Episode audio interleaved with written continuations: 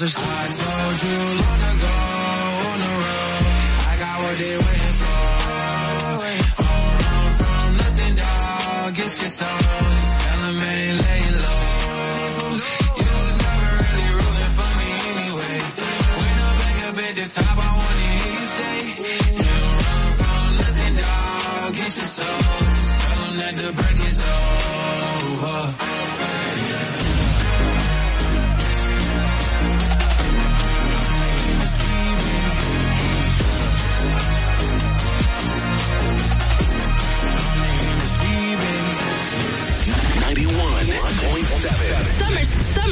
Summertime. La Roca.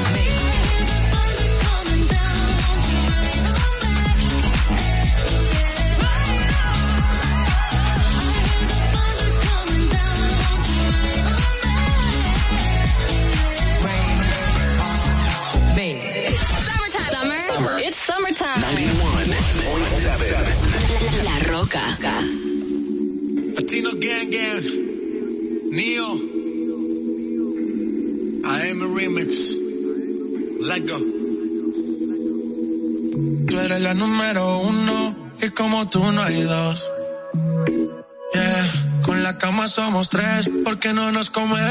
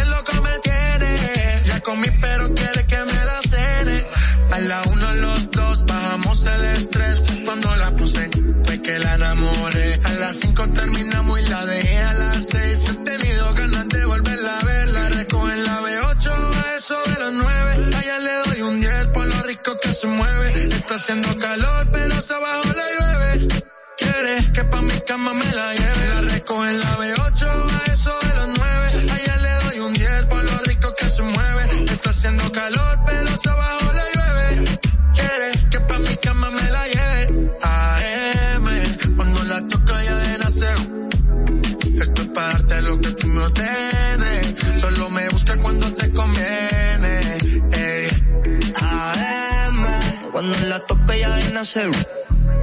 Estoy pa' darte lo que tú me ordenes. Solo me busca cuando te conviene. Yeah, yeah, yeah. Baby, pon la alarma, que por ti madruga. Si tienes trabajo de la uni, yo te ayudo. Trata de picharte, pero no se pudo. Tu novio es fan, si quieres le envío un saludo. Pa' que no se quede, eh, eh. tranquila no lo dejes. Eh, dile que tú y yo somos amigos y quiero que me aconsejes. Artista, me avisa si quieres que lo maneje. Que por ti trabajo de 8 a 5 al mínimo. Cuando tú lo mueves, mami, son lo máximo. Me mira y tú sabes que me pongo tímido. Prendemos y eso se me quita rápido. Pichea todo y vámonos pa' mí cono. Que hoy el sueño que en el avión lo hacíamos. Pide lo que sea, baby, aquí no te digo que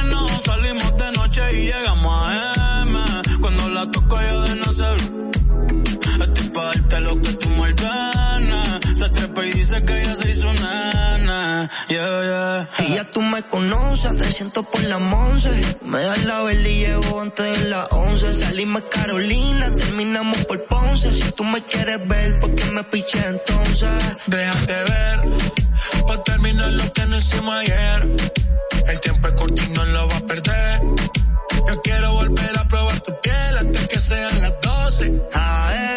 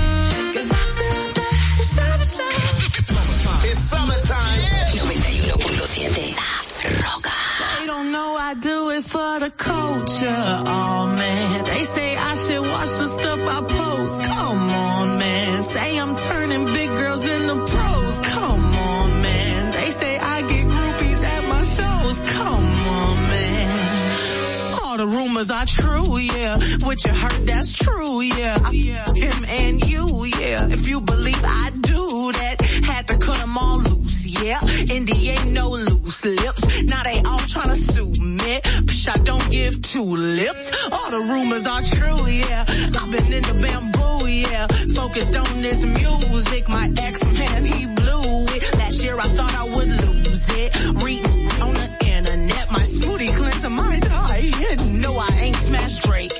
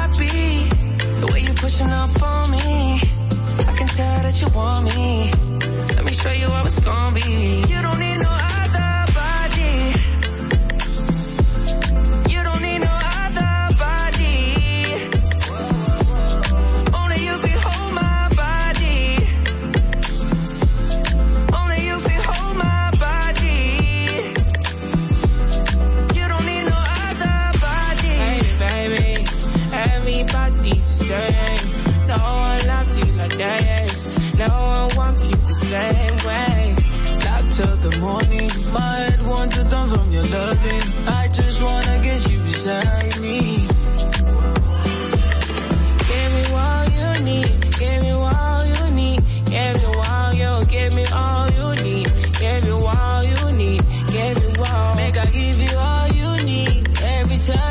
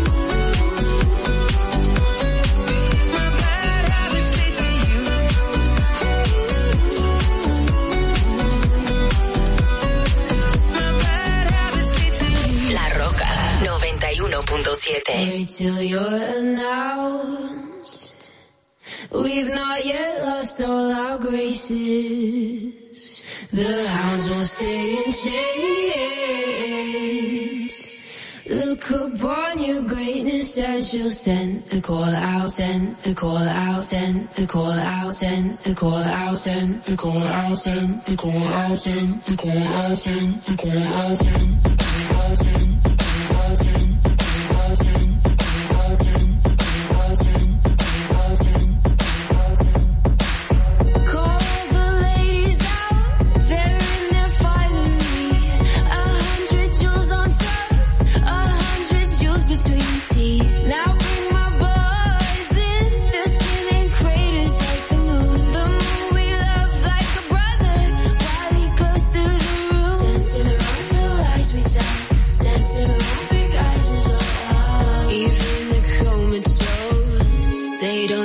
and tell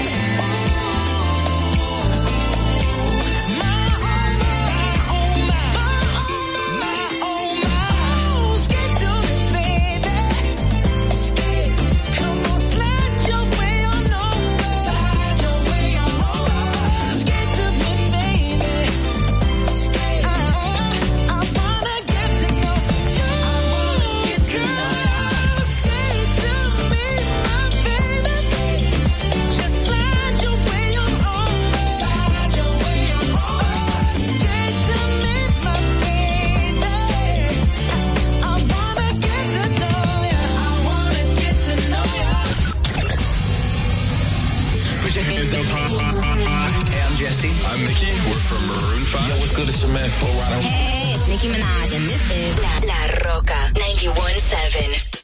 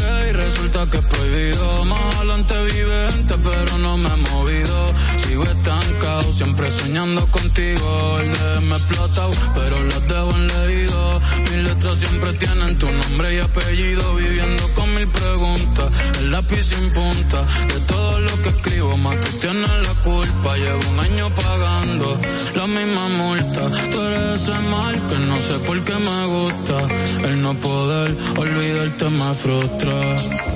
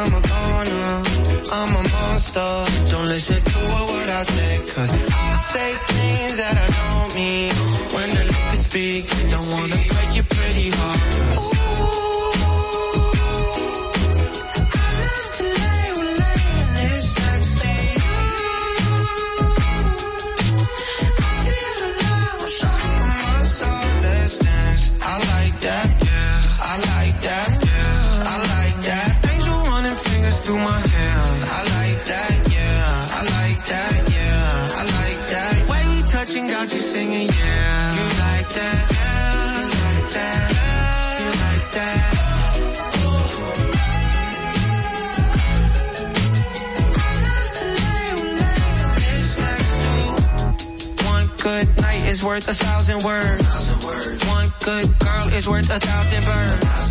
Let's travel the world and make a thousand firsts. The way you moving got me at a loss for words. Yeah, take you out in public, you a masterpiece. Now you're looking, all my exes mad at me. Let's open our eyes, cause there's a lot to see. I wanna live my life, cause there's a lot to go to Paris. Let's get it good. Let's live our own life. Forget what you can say. Do what you wanna. Let's go easy. Pulling on my love. Shoot it in the rain.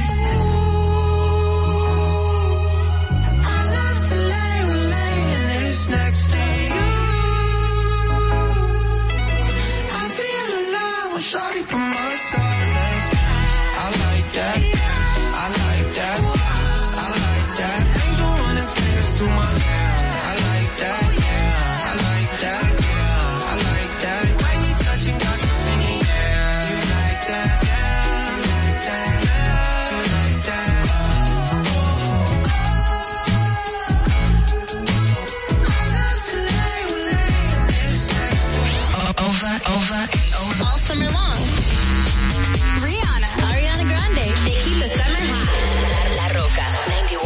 seven.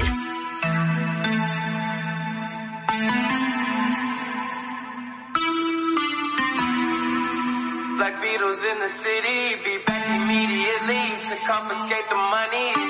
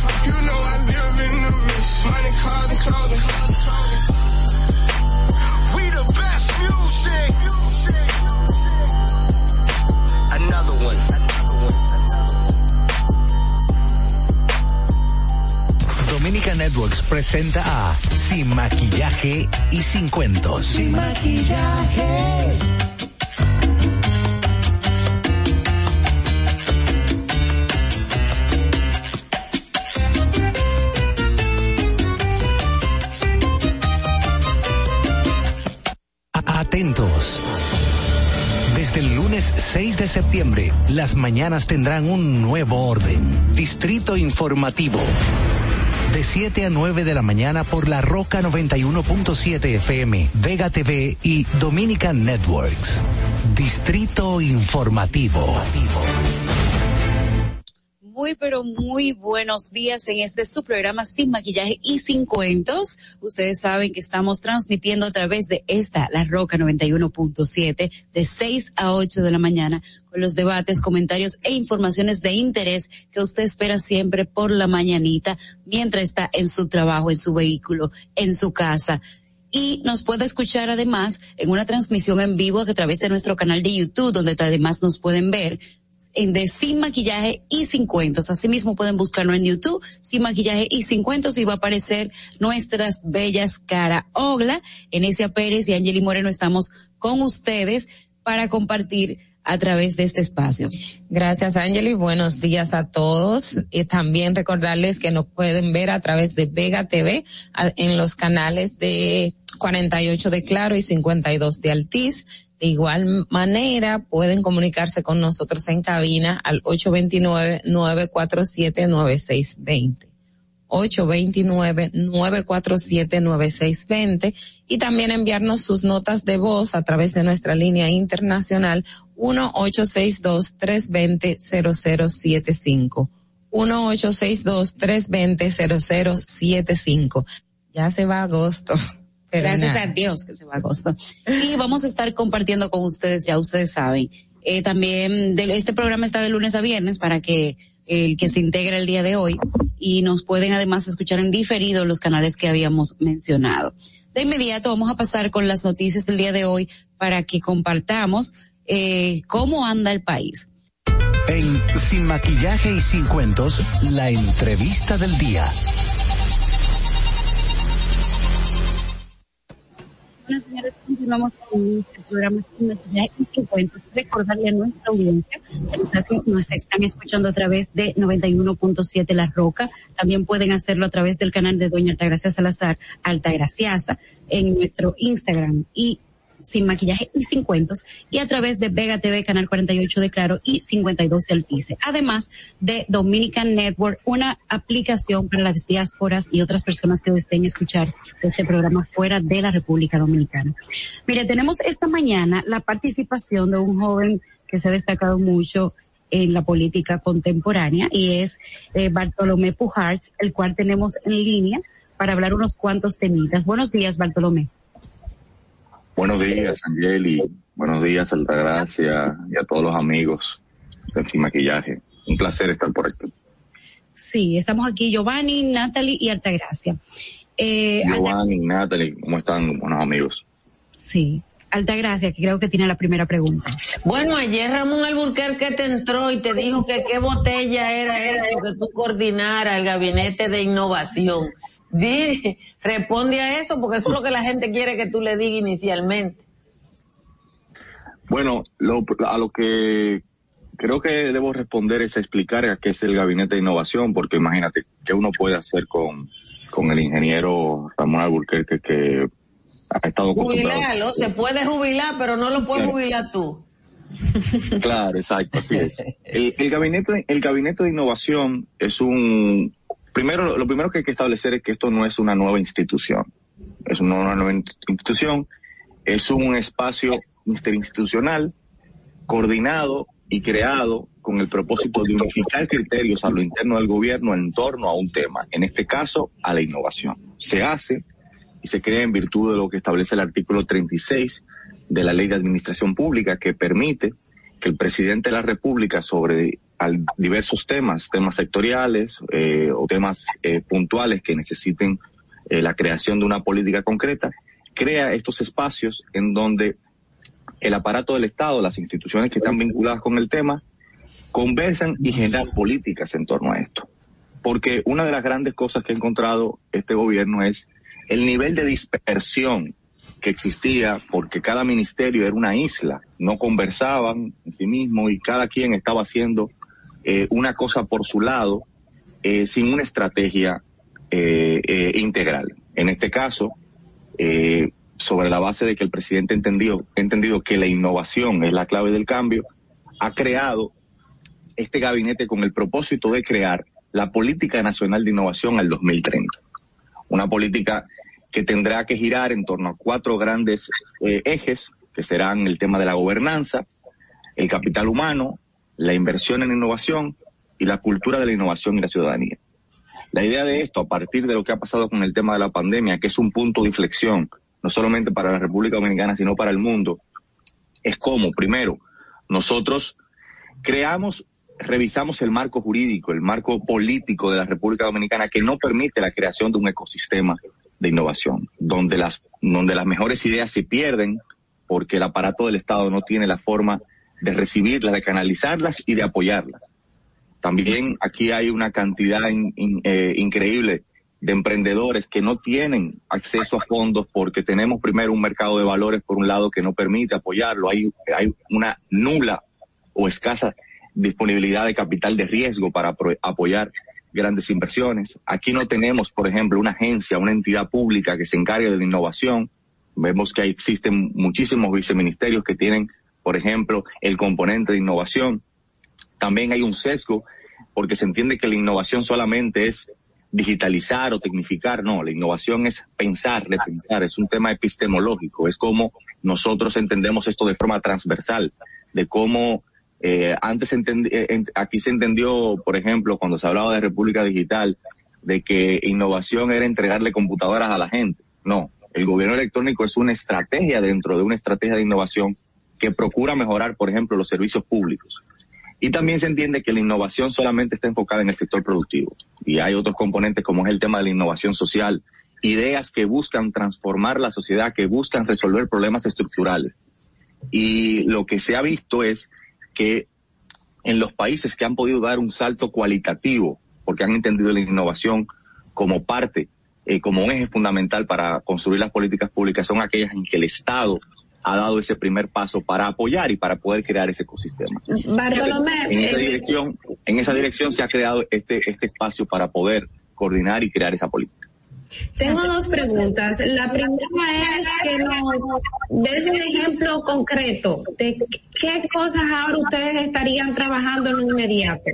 Y la segunda, o sea, digo un ejemplo concreto para que la gente entienda, porque cuando se habla de innovación, como dices, se mencionan muchas cosas, pero con un ejemplo uno, nosotros podemos tener como una idea más clara de todo esto. Y lo segundo es, ¿cuáles son esos primeros pasos? ¿Qué es lo primero que, vas a hacer? ¿Tienes un equipo detrás? Eh, ¿Conformarás un equipo? Eh, eh, que nos expliques también eh, estas primeras medidas a- dentro de tu dentro, dentro, dentro de tu nueva función. Mira, el primer paso es, como te dije, son cuatro ejes. Y uno que nosotros hemos comenzado a trabajar desde hace ya unos seis meses, tiene que ver con el tema del capital humano. En los próximos días se va a lanzar un, el presidente va a firmar un decreto en donde se crea por primera vez un sistema nacional de becas que procura ajustar las becas del país a las necesidades estratégicas y productivas del país. Busca también eliminar también toda esa dispersión donde aquí veíamos que todos los ministerios daban becas y que incluso le daban un uso totalmente clientelar. Y este sistema nacional de becas crea, por ejemplo, un consejo ad hoc que está compuesto por el MESID, MEPIT, Industria y Comercio, Ministerio de Trabajo, Ministerio de Relaciones Exteriores y tres representantes de los sectores productivos que tienen la obligación de todos los años hacer un estudio, un análisis sobre cuáles son esas necesidades estratégicas del país y, y entonces cómo eso va a orientar las becas que se van a financiar. Porque hasta ahora, el MESID, por ejemplo, lo que servía era como un relacionador público de las universidades. Y aquí, por ejemplo, si tú te querías estudiar Derecho Constitucional a la Sorbona, el Estado te pagaba una beca sin- independientemente de que los estudios que se habían estado haciendo, incluso desde el punto de, de, eh, eh, en el plano provincial, te decía que las necesidades de formación eran otras.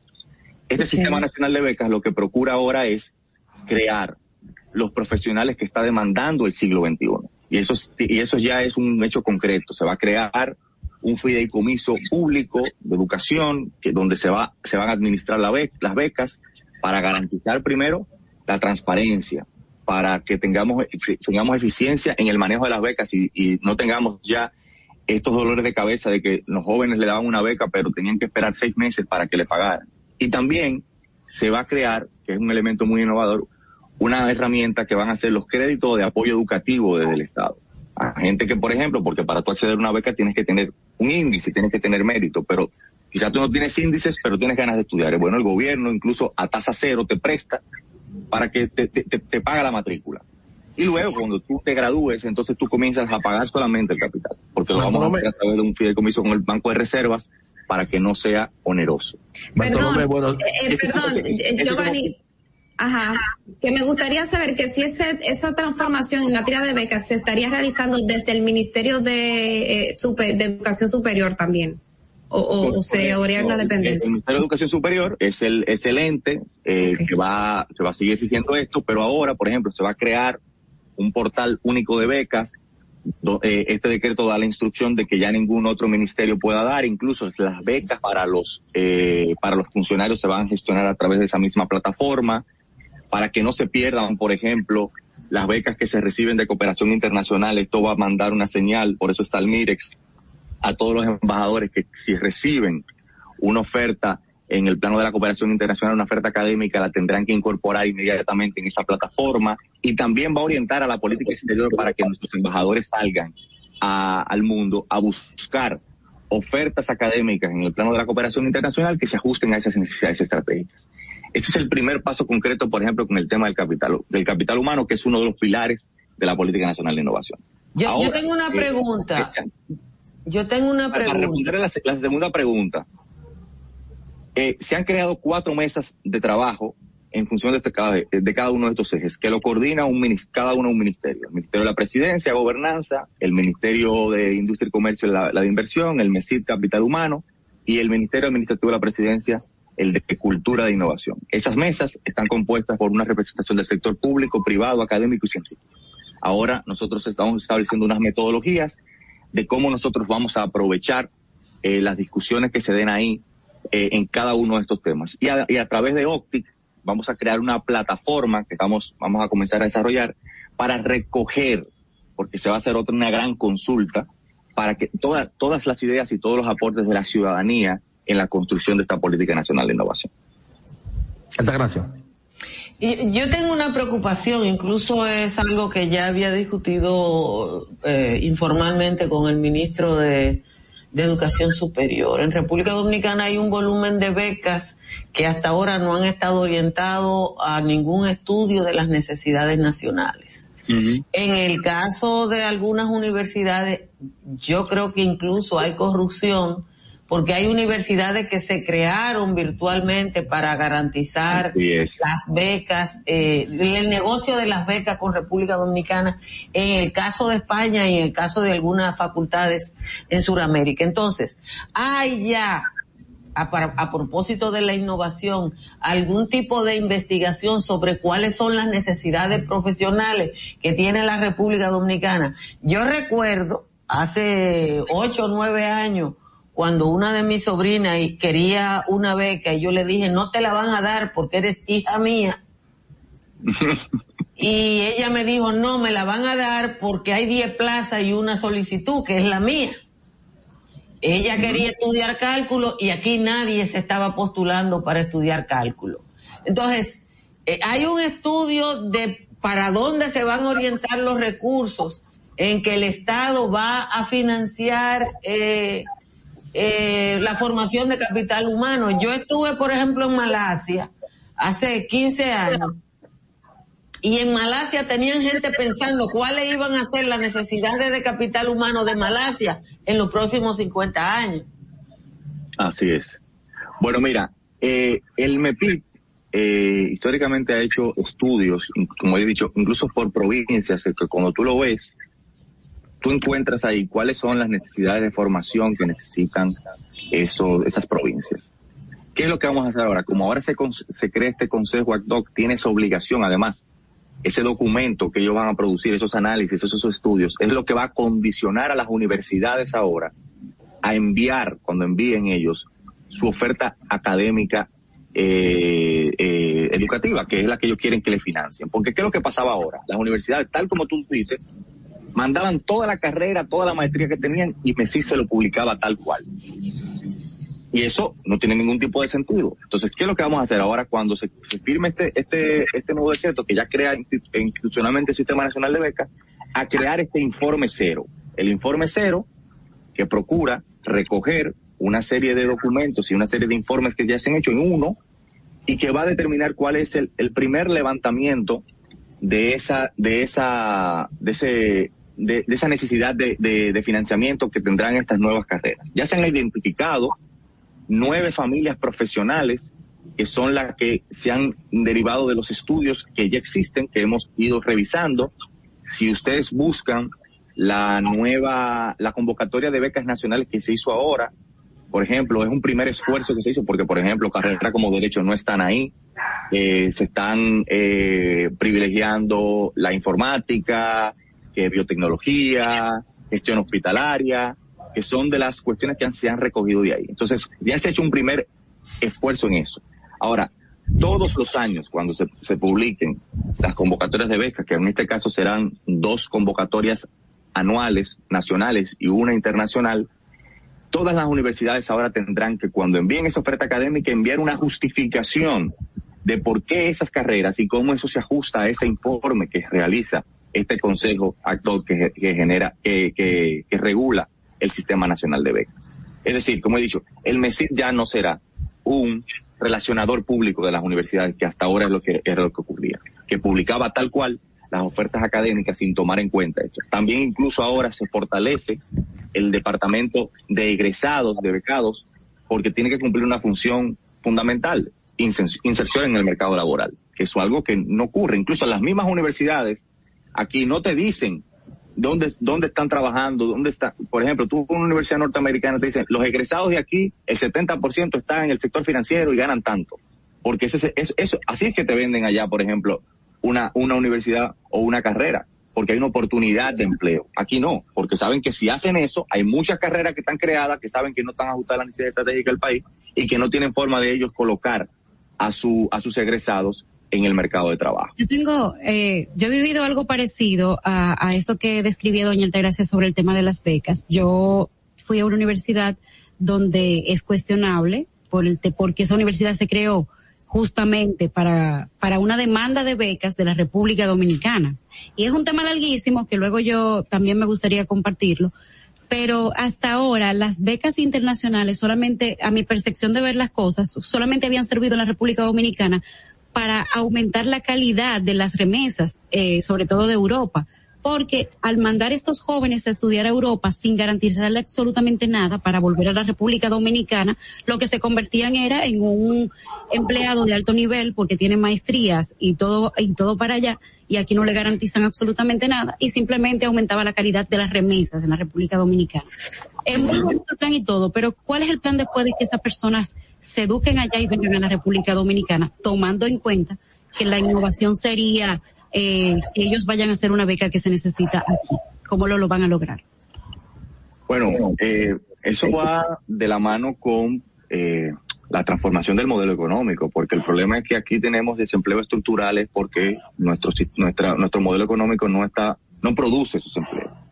Eh, sobre todo eh, aquí así también como yo siempre he dicho se necesita un siempre un liderazgo un nuevo liderazgo político también se necesita un nuevo liderazgo empresarial que entienda esto.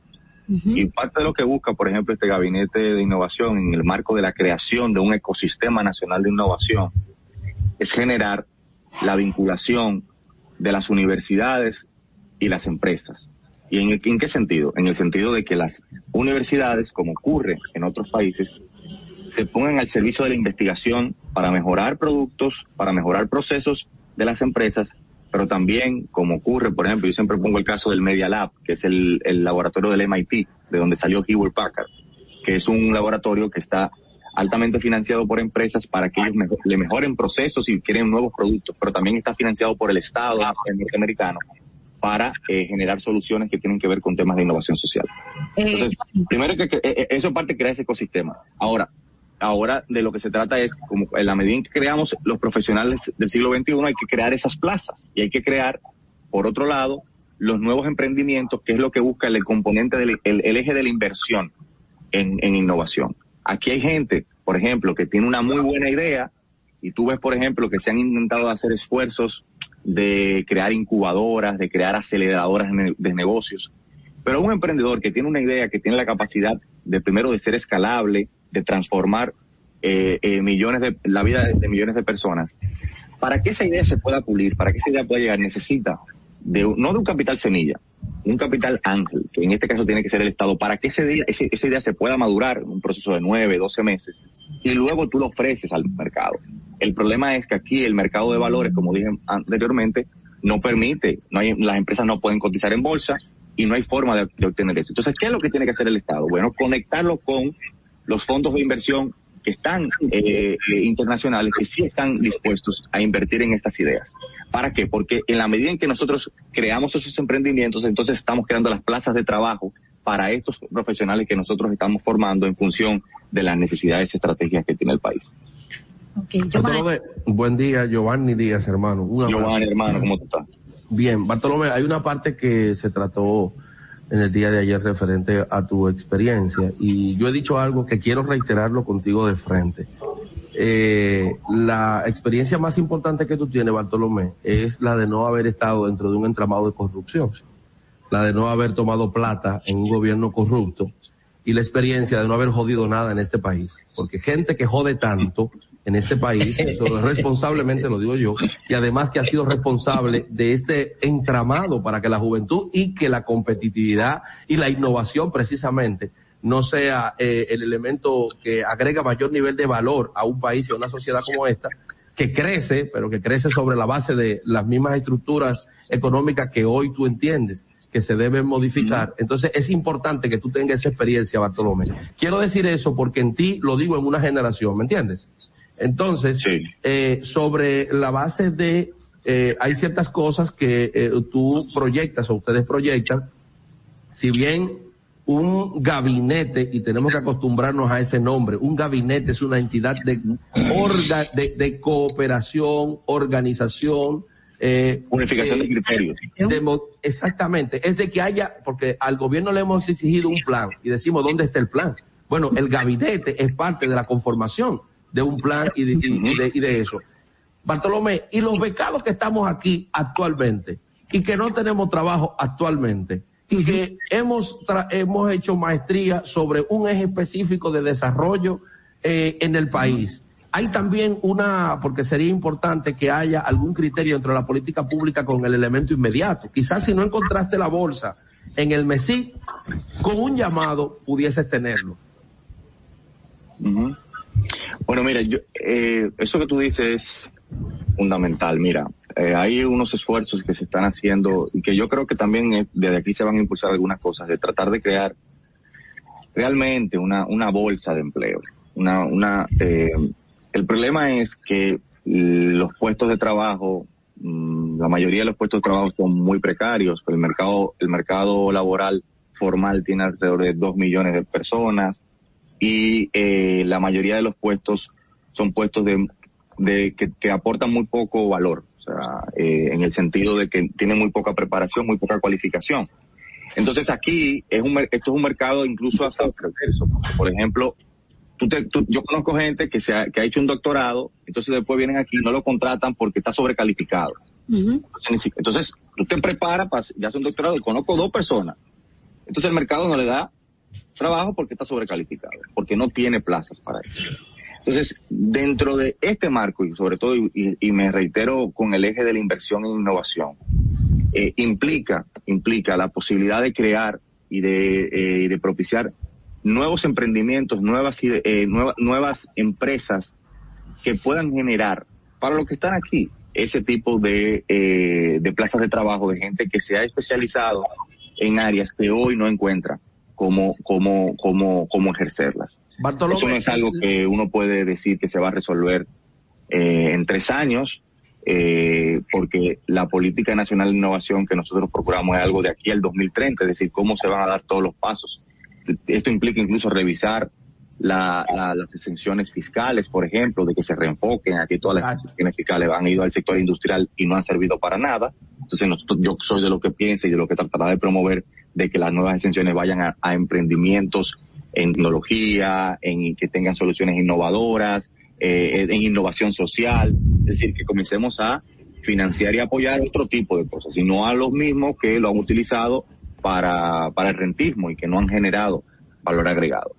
Eh, Bartolomé, muchas gracias crear- por haber estado con nosotros. Crear, Nos esa- acaba- crear, crear esas plazas de trabajo es uno de los grandes retos que tiene este gobierno. En ese Bartolomé, se nos acaba el tiempo. Muchas gracias por haber compartido con nosotros. Decirte que una de tus principales metas quizás también va a ser que la gente pueda patentizar aquí y no irse a Miami con el conocimiento que aquí adquirió y que Así desarrolló.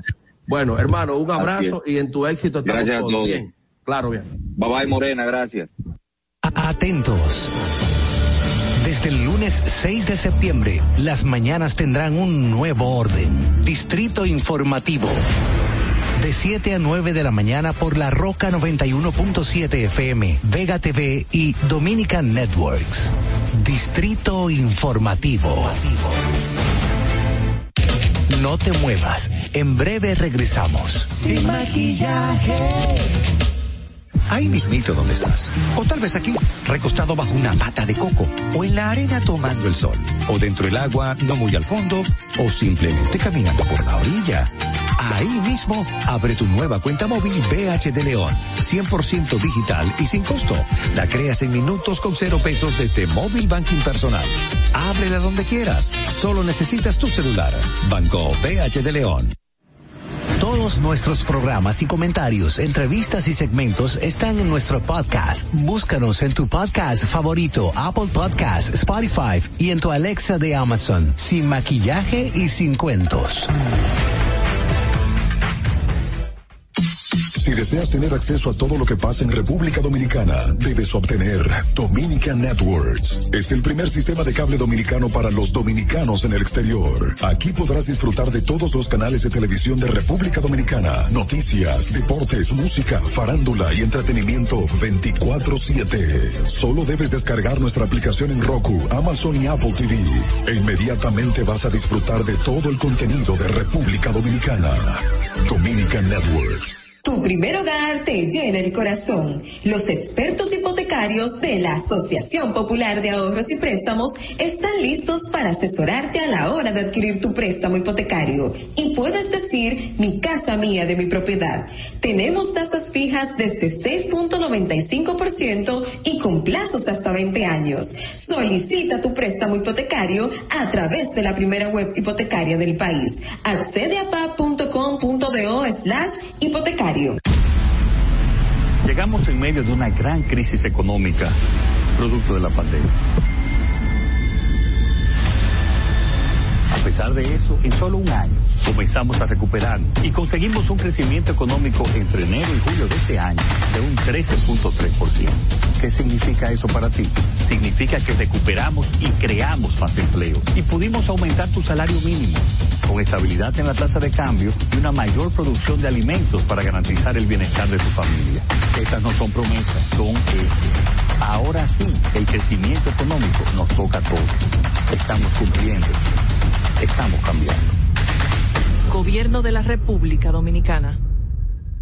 Nosotros no te maquillamos nada, nada, nada. Tú mereces información precisa y veraz desde temprano. Sin maquillaje y sin cuentos. De lunes a viernes de 6 a 8 de la mañana por la Roca 91.7 FM, Dominica Networks y Vega TV. En Sin Maquillaje y Sin Cuentos queremos escucharte. Envíanos tus notas de voz con tus preguntas, comentarios, desahogos y denuncias al 862-320-0075. Sin maquillaje. Estamos de regreso. A- Atentos. Desde el lunes 6 de septiembre, las mañanas tendrán un nuevo orden. Distrito Informativo. De 7 a 9 de la mañana por la Roca 91.7 FM, Vega TV y Dominican Networks. Distrito Informativo. Recuerden que ustedes pueden escucharnos hasta a través de la Roca 91.7, esta emisora, por el canal de YouTube de Doña Altagracia Salazar, Altagraciasa, también en Vega TV, canal 48 de Claro y 52 de Altice, así como nuestras cuentas de Instagram y YouTube de Sin Maquillaje y Sin Cuentos. Eh, muchas gracias por estar ahí con nosotros. Miren, ya vamos para la pregunta, perdón, Vamos a, a, recibir ahora a nuestro invitado del día de hoy, que es el diputado del Partido Revolucionario Moderno, eh, Eugenio Cedeño, por la provincia de La Romana. La Romana, claro. Buenos la días. Romana, buenos días. Diputado, usted dijo hace pocos días que las personas que quieren ir a un cargo electivo del Partido Revolucionario Moderno deberían tomar una licencia de al menos unos dos meses. ¿Realmente usted cree que se van a hacer elecciones internas dentro del PRM? Eh, yo creo en ello porque la ley lo establece y lo establecen también los estatutos del partido. Y si no se celebraran esas elecciones internas, la actual directiva caería en la ilegalidad. Y los estatutos del partido establecen, eh, la ley de, de, de, partido político establece claramente eh, esa obligatoriedad. Esas elecciones deben celebrarse en el mes de abril o mayo. Del año que viene. Del año que viene. Si no se celebran, entonces, eh, estas autoridades tienen un plazo de unos, eh, tiene que ser por razones extraordinarias que uh -huh. se den. A menos que no hay una catástrofe, una pandemia nueva como el COVID.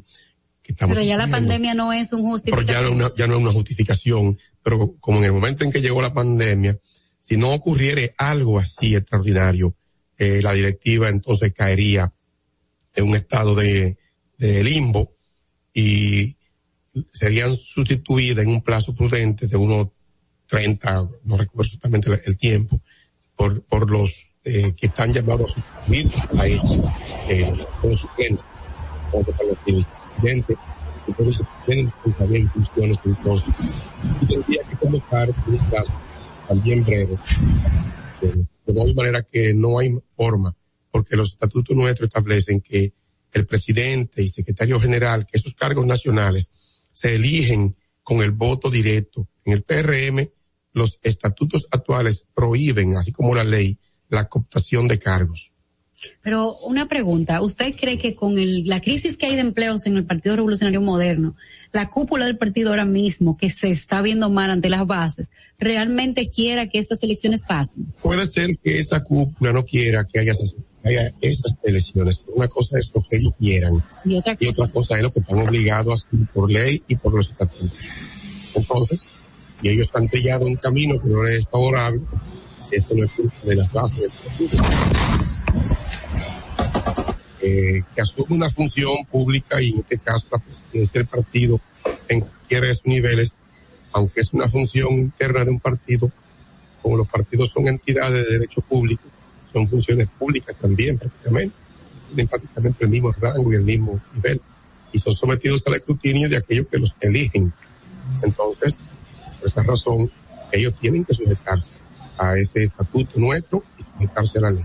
Mire, ay, mi compañero quiere hacer una pregunta, pero antes de pasar con ellos, ¿usted cree que el hecho de que esa parte de esa cúpula que dirige el Partido Revolucionario Moderno esté ahora mismo en, en cargos eh, de la administración pública ha impedido que realmente se haga un trabajo dentro del PRM? Eso es correcto porque yo soy una persona que entiende que la función pública administrativa eh, para mí es incompatible. Debe ser incompatible con la presidencia o secretaría general del partido a nivel nacional. Porque que el, el presidente del partido es prácticamente como si fuera un ministro de Estado, un gobierno. Un partido de gobierno tiene, su- tiene un nivel tal que tienen y, un poder que le dan los estatutos del partido y, su posición de ser presidente para convertirse un fiscalizador del trabajo y de la función de los diferentes ministros de manera indirecta, porque esos ministros pertenecen al partido en su mayoría, hay algunos que no lo pertenezcan, pero incluso los que no pertenezcan, el presidente del partido tiene la capacidad de secretaria general de visitarles o de invitarles a reuniones y encuentros y pasar balance a sus ejecutorias, pasar balance al manejo que tienen ellos con la militancia del partido, porque es verdad que el gobierno no, es- no debe ser una agencia de empleo para el partido que gobierna, pero el partido que gobierna debe gobernar con sus militantes y con sus dirigentes, porque el pueblo elige un partido también. Claro, eh, tenemos preguntas de nuestro compañero. Altagracia, Natalie y Joanny. No escuchamos al Altagracia no, no se escucha. Bueno, Miren a ver ahora. ahora sí. Está escuchando, sí. Yo presenté una foto de una reunión del Partido Revolucionario Moderno la semana pasada, el fin de semana pasado, en Barahona, que muestra una población masculina adulta de bastante edad que no, no parece, no se parece a la sociedad dominicana de este tiempo, de mayoría femenina y joven. Usted está diciendo que el, el partido que gane es el dueño del poder y que por tanto tiene que cogerse el Estado, eh, siendo que su partido no tenía candidato para 12 senadurías porque nadie le interesaba hacerlo porque sabía que no iban a ganar. Sin embargo, ganaron con la avalancha del voto popular.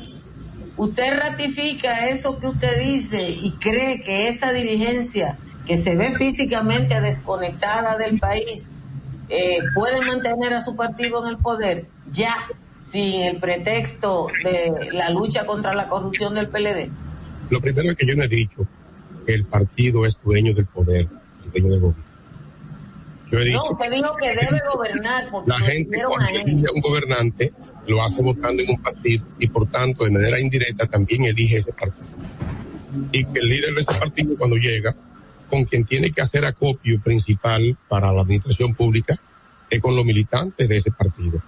Independientemente de que usted lo vea muy viejos y desvencijados y feos, esos viejos desvencijados y feos son los que tienen, lo que tuvieron bajo sobre sus hombros la responsabilidad de llevar ese partido. Independientemente de que la sociedad civil se orienta hacia un partido que ellos entienden que debe ser el que gobierna y dirige el país, porque en, el pa- en ninguna parte del mundo un partido solo gana el gobierno. Un partido le presenta una opción a la sociedad y la sociedad responde a esa opción que presenta ese partido, pero quien gobierna entonces es ese partido. Porque yo no conozco el partido de la sociedad civil. Eugenio, ¿y qué pasa cuando Para actuar hay que gobernar? Alta gracia. Eh, eh, diputado, yo no he mencionado a la sociedad civil, la, la mencionó usted. ver, Pero yo quiero preguntarle una sola cosa para darle espacio a mi compañero. ¿Por qué cuando eran más jóvenes en el, do- en el 2012 y en el 2016, esa gente no logró llegar al poder? No, no entendí la pregunta. pues. Usted dice que su partido llegó al poder, que todo lo otro es cáscara. No, yo no he dicho eso tampoco, no he dicho que lo No, demás- eso lo digo yo. Ah, bueno, usted es que está O sea, diciendo. usted dijo que su partido llegó al poder y que con esa gente vieja, que tiene que gobernar. Mi pregunta es, ¿por qué esa gente que llevó a ese partido al poder no lo hizo antes? No, yo no sé. Yo no puedo responder esa pregunta. No, pero es muy fácil de, de responder. Miren, no llegó No, a... no lo ayude Natalie, déjalo que lo conteste. Son subjetividades. No, lo que Yo no- pasa es que lo- son realidades. Mire, hay muchas cosas que nosotros queremos no te- Usted acaba de decir ahora mismo que la Plaza de la Bandera y que Marcha Verde no son eh, eh, como que no son un partido político, son un son, partido la sociedad civil que se atrae por un partido político y vota por los candidatos de ese partido político. Mire, esos son esos fueron movimientos políticos que no precisamente tienen que ser partidarios. Eso es lo primero. Pero que eso, lo que hicieron esos movimientos aportó indirectamente al triunfo del Claro PRM, sí, o sí, claro que sí. porque con esos movimientos, el empoderamiento de la gente fue que hizo que de una forma u otra el PRM llegara al Y poder. esa es la magia de un, que perdóneme, y esa es la magia de un partido político que conecte con la sociedad. Es que no han y la- conectado todavía. Bueno. Los conectados fueron esos grupos y ahora hay un hay una coyuntura, hubo una coyuntura y circunstancias que hicieron que el PRM de una forma u otra llegara al No, poder. pero mire, yo sí creo que hay una conexión con estos movimientos políticos que se alinearon y apoyaron al- a la candidatura de Luis Abinader. El comportamiento ético de Luis Abinader en el gobierno y el manejo de las cosas públicas Eso no ha cambiado de manera sustancial, de manera que este partido, en el, una vez llegado al gobierno, no se ha convertido en una estafa de esa sociedad civil.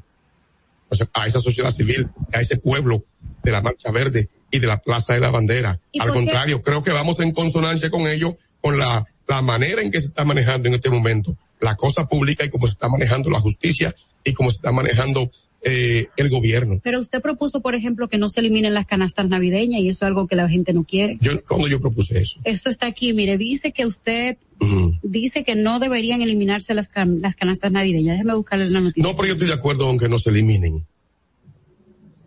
Yo estoy de acuerdo aunque no se eliminen. Mira, dice diputado Eugenio Cedeño, si no demanda Sí, sí, sí. a- a- al- al- ¿En qué año fue esto? Esto fue en el 2020. En el 2020. Perfecto, yo estoy de acuerdo aunque no se eliminen. Yo estoy de acuerdo. considera los ciudadanos no pueden ser los más perjudicados en la época. Claro que sí. Pero esas son cosas que, por ejemplo, ese, ese Bueno. tema de clientelismo es un tema que ya la gente no Usted lo quiere. puede llamar clientelismo, lo puede llamar, llamar asistencialismo, yo lo puedo llamar de otra manera. Y yo estoy de acuerdo que en Navidad a la gente infeliz del país que no ha tenido el acceso a un buen salario, el gobierno le lleve, un- le lleve la- a su casa un pollo.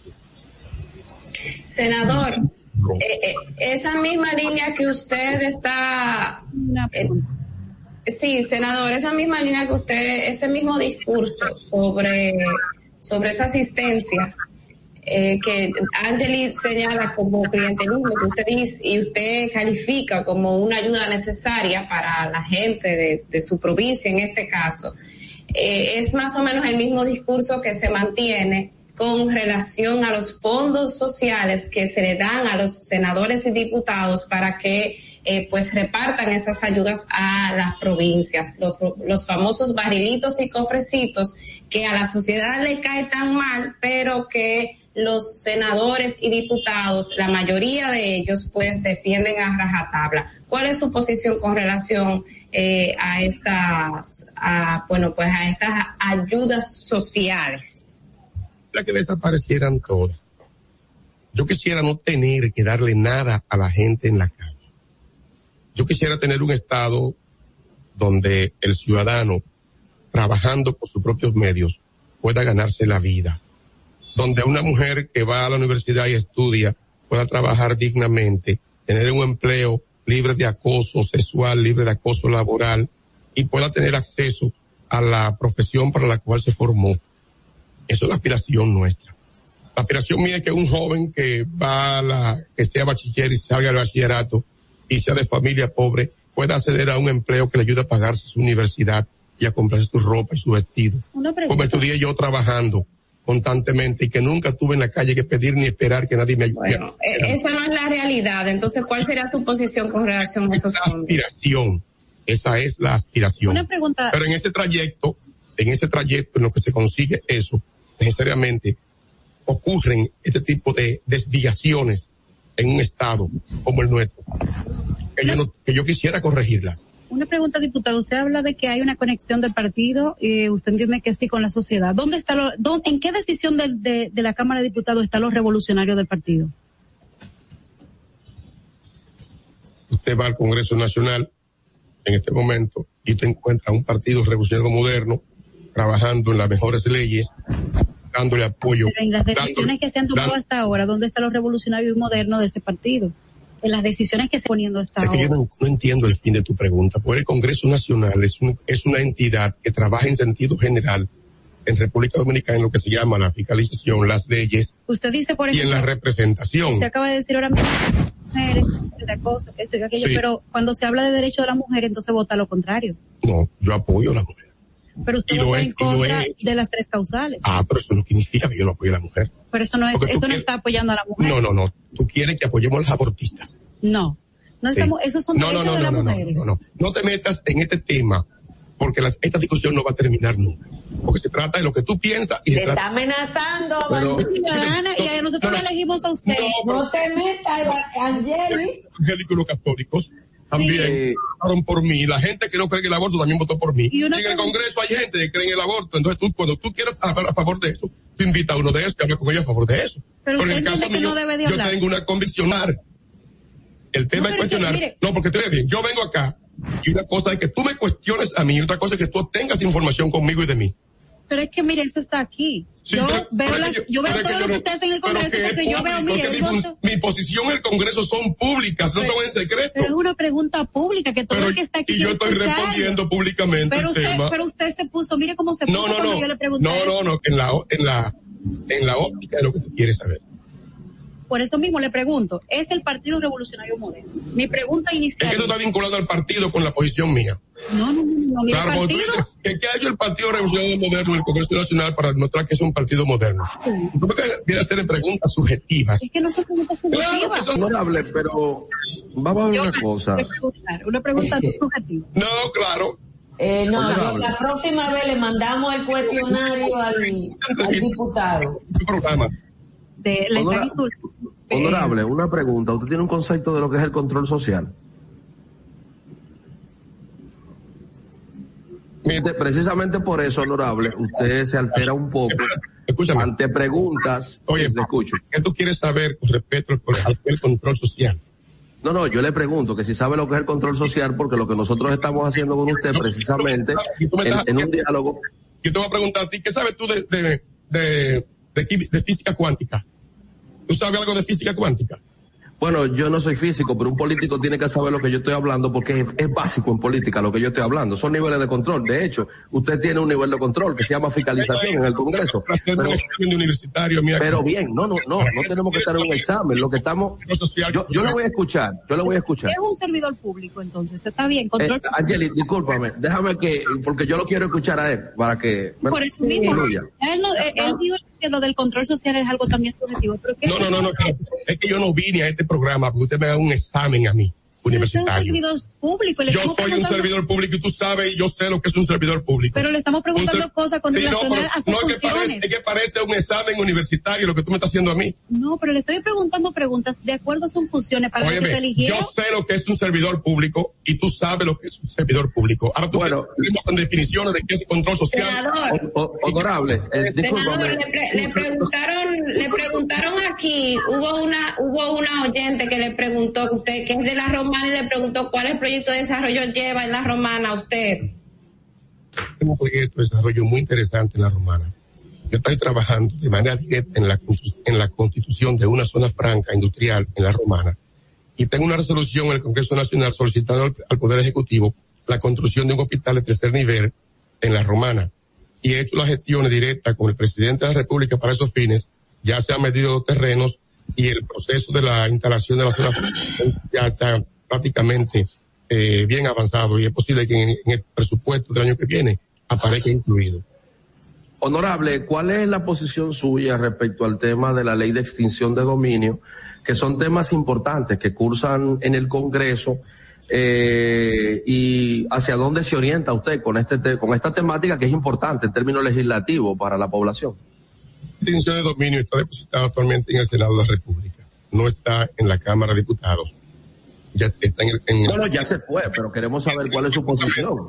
Entiendo perfectamente que es necesario que exista una ley de extinción de dominio, porque el enriquecimiento ilícito tiene que terminar en República Dominicana. La, la impunidad eh, económica en torno al crimen, las personas que tienen bienes obtenidos de manera eh, fruto del crimen, del lavado de activos y de cualquier actividad delictiva, tienen que demostrarle al Estado, tienen que demostrarle al estamento judicial la procedencia de esos bienes. Y si no lo justifican de manera legal, como puedes justificar tú los tuyos, eh, entonces el Estado puede tener un, debe tener un, tomar un control sobre esos bienes.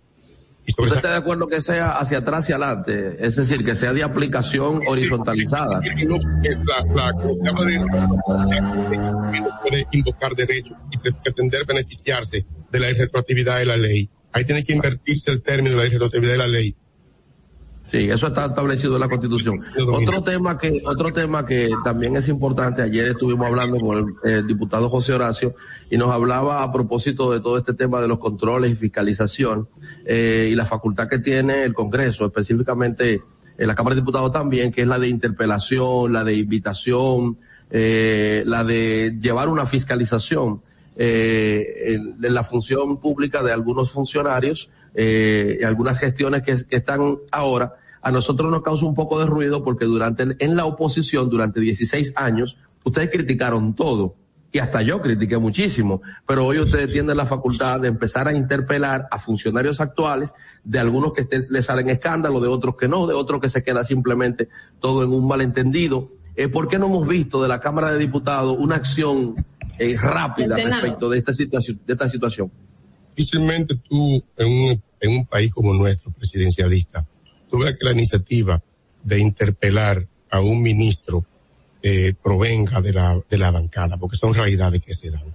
Ahora tú le preguntas a José Horacio y a cualquiera de la oposición, eh, no es que yo esté eh, obviando el derecho a hacerlo, si yo tuviera conocimiento de un comportamiento anómalo o de una falla que cometa un, un ministro en la función pública en este momento, no tendría ningún tipo de temor en iniciar un proceso de interpelación.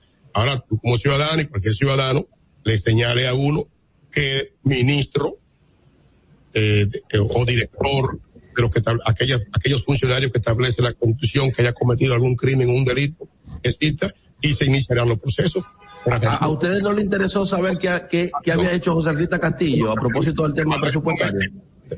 Hasta este momento no conozco un solo que sea pasible de ser interpelado en el Congreso Nacional. Los que han cometido sus faltas están fuera de la administración pública en estos Josefita, momentos. Son, unos están presos y otros están destituidos de su cargo y, y, y pendientes de su de del conocimiento de su proceso en los tribunales. Dos preguntas. Eh, ¿Usted está de acuerdo, ya para finalizar, porque tenemos que irnos, ¿usted está de acuerdo con la eliminación del barrilito? Lo primero es que en la Cámara de Diputados no hay barrilito. No, yo Lo que parece ser que la prensa está muy desinformada con respecto a esto, que en el 2013 en la Cámara de Diputados se eliminó el barrilito. Pero es para los Había senadores. un fondo, claro, acuerdo que Sí, estoy de acuerdo con lo elimina. No, no, no. Tiene que tener un fondo. Eh, la pregunta está mal formulada. Es los fondos de ayuda social para los legisladores. Sí, también. acuerdo. En la Cámara de Diputados yo quiero que dejen de regalar para el Día de la Madre. Y también que dejen de regalar para el Día de Navidad. Estoy de acuerdo con ello. De hecho, las canatillas que regalan yo no las recibo ninguna. No las recibo ninguna. Ahora usted me dice, ¿tú recibes lo de Navidad? Sí, yo recibo lo de Navidad. ¿Usted sabe por qué yo lo recibo en Altagracia? Yo lo recibo porque en el barrio mío tengo 800 mil gente que hacen una fila frente a mi casa el día Pero de yo lo del barrio mío no hacen la fila porque yo no se lo voy a dar. costumbre, que es una tradición, que usted reclamaba regalo el día de Reyes o lo, rega- o lo reclamaba el 25 de diciembre. Esta costumbre se traspola al pueblo también con todo, el- con, con los, con los que somos diputados. Y si todos lo reciben, yo no voy a dejar de recibirlo. Porque no me lo estoy robando y lo recibo y no me lo cojo para mí. Al contrario, le pongo de lo mío. Una pregunta, senador. eh, Eh, eh, eh, Angeli, hay que despedir al diputado. Gracias. El mal de República Dominicana no está en que en Navidad a mí me den 600 mil pesos en tarjetas para regalársela a la gente. Pero está bien, ya, ya nosotros. Ese no es el daño República Dominicana. mal está en que esos 600 mil pesos son de mi recibe con y la gente no se hace eco de eso. Que el Central Romano recibe 27 mil, 27 millones de galones de, combustible, eso le da de impuestos, y la prensa no se hace eco de eso. Que los, que aquí la industria hotelera no paga impuestos de ningún tipo, que el aeropuerto de Bávaro acaban de exonerarle 15 años de impuestos. Eso es el tipo de cosas en el que hay que someterse aquí. Que Pero eso le toca a usted. político en República Dominicana se ha cogido la playa de República Eso Dominicana. se aprueba en el Congreso, honorable. Para eso, Todo eso lo aprueba su Congreso. Eso se aprueba en el Congreso. Yo Muchas gracias. Eso no se resalta.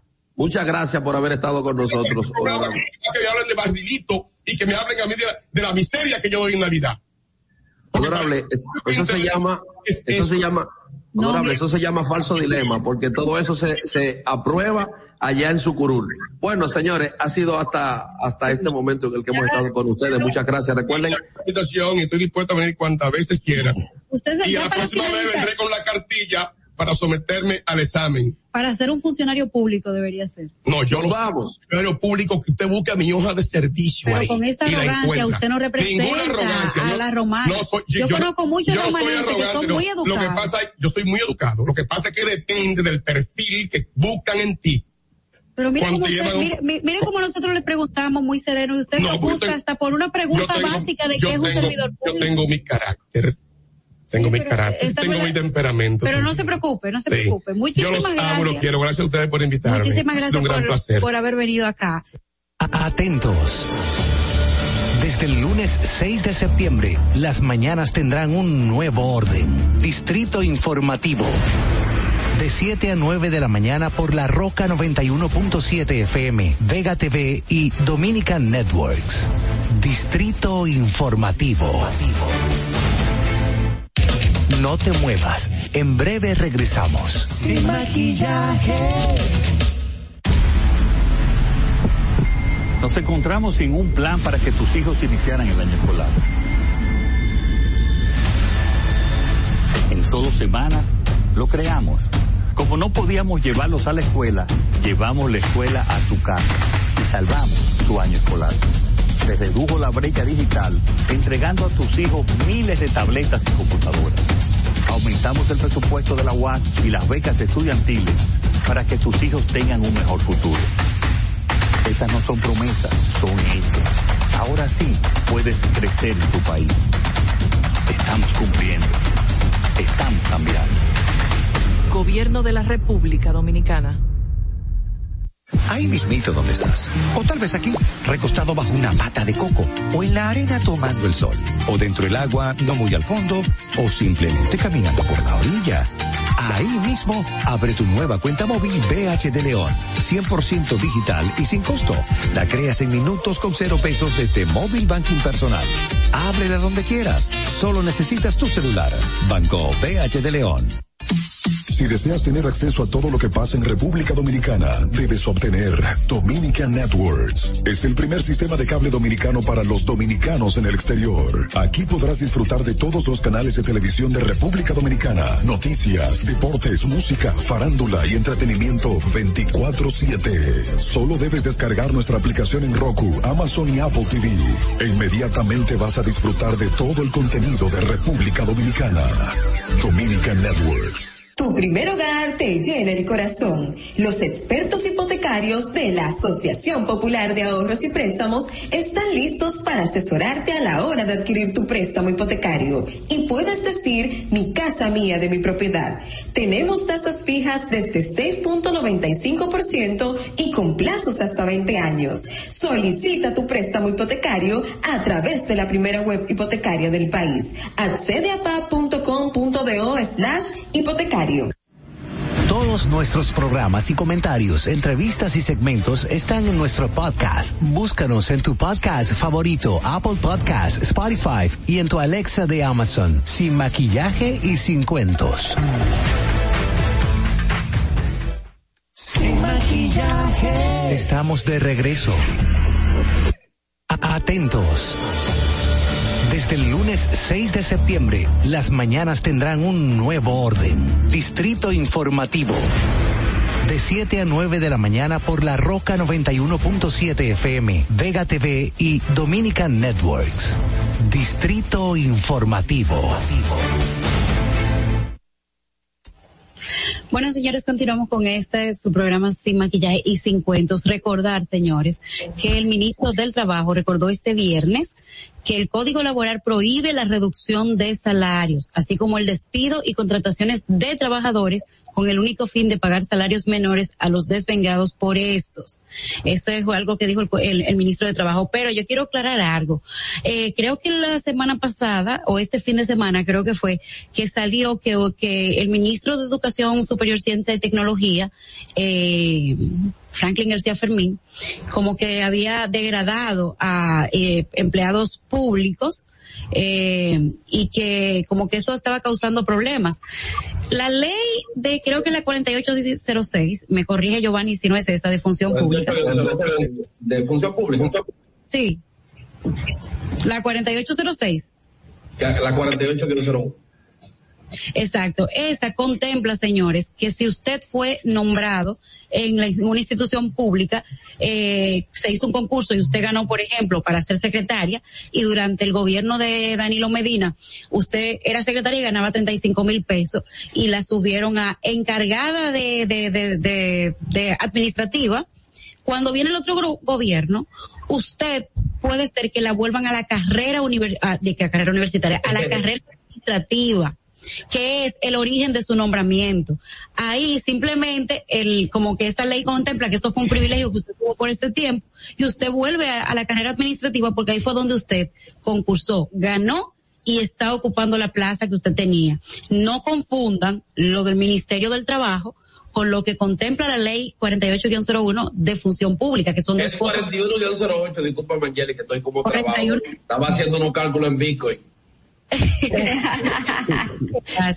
Giovanni, yo me quedé sorprendida del interés de Giovanni en los bitcoins. Digo, yo diablo, Giovanni está nadando en papeleta. No, no me tire, no me tire la DGI.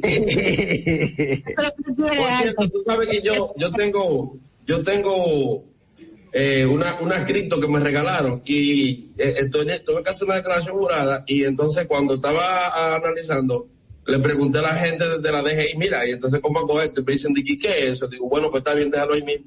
No hay que hablar más nada. Giovanni, No, ¿y quién regala cripto para yo anotarme? ¿Eh?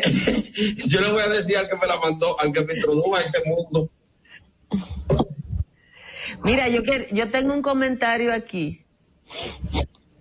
Ay, no, ah, ya se me fue. Angeli, no se escucha.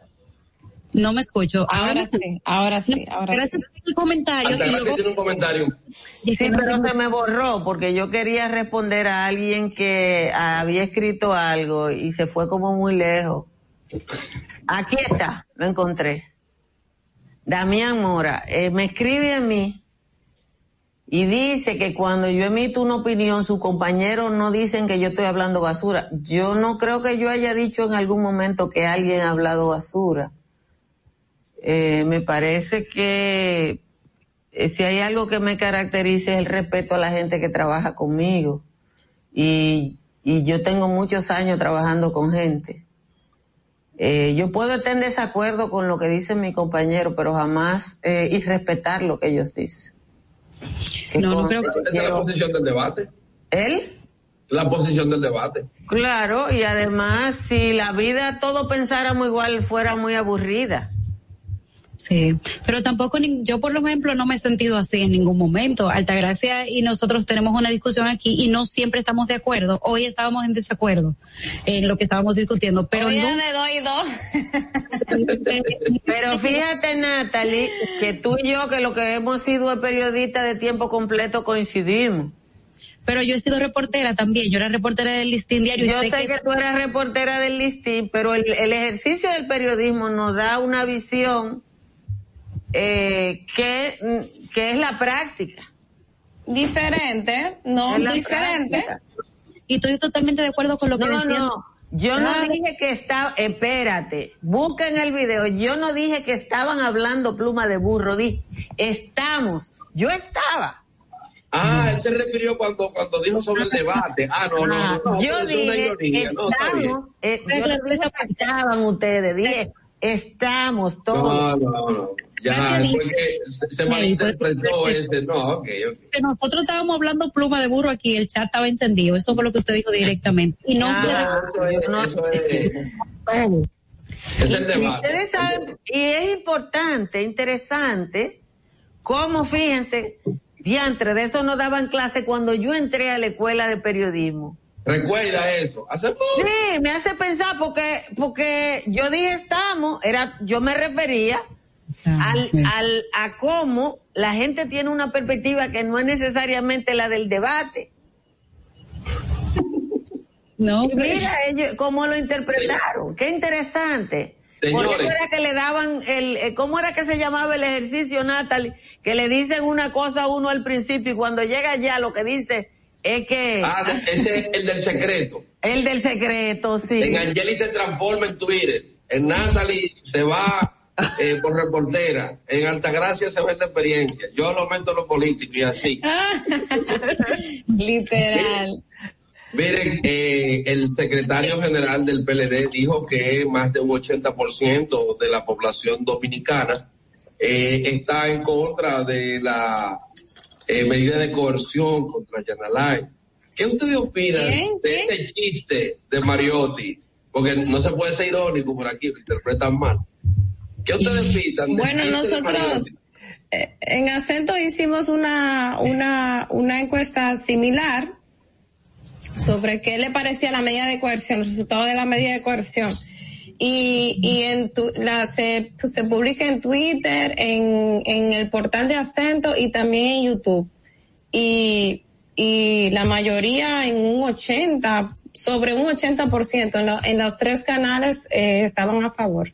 Así que no, no sé de dónde sale esa información. Vamos a ir ahora mismo con la invitada que tenemos ya en el estu- en- conectada, Audrey Reyes, quien va a estar hablando, con la que vamos a estar compartiendo el día de hoy, unos cuantos temas de sumo interés. Creo que está por ahí. Buenos días, Audrey. Buen día para todos y todas, o para Giovanni y las demás todas. Un placer estar conectada con ustedes en el programa. Muchas gracias. Altagracia, Gracias a ti. Abrazo, querida. Todo bien. Bien.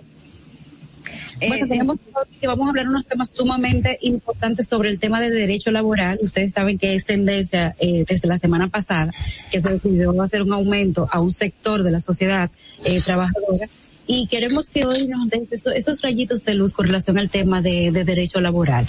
¿Qué hay de nuevo en esto que ha dicho el Ministerio eh, del Trabajo, Audrey? ¿Y cómo tú, cómo tú ves esa medida que se tomó? Muy bien, pues muchas gracias por la oportunidad. Pues de nuevo, la clasificación de las empresas. Un sueño hecho realidad para eh, un grupo, podríamos decir, y un tema interesante para debatir. Eh, a ver qué tal encaja con el objetivo y el- la inspiración del derecho del trabajo, que es la protección de las personas que prestan servicio. Eh, la resolución que es la 20, la 1 2021 introdujo una clasificación diferente a la que se había venido utilizando. Se ha más o menos crono- cronometrado como desde el 2004 en donde anteriormente la clasificación de las empresas para establecer el salario mínimo aplicable tenía como base la existe el capital o existencia de la empresa o la combinación de este. Entonces era algo muy sencillo, era, era una forma sencilla de establecer eh, cuál era el salario aplicable. Así que tú te parabas en el frente de una empresa, podríamos decir, y decir, bueno, pero la empresa eh, está compuesta por tales elementos y podríamos decir que vale tanto, ¿verdad? Pero ahora se ha hecho un, una clasificación de empresas teniendo en consideración aspectos diferentes como son la cantidad de trabajadores y cómo son y cómo es la venta.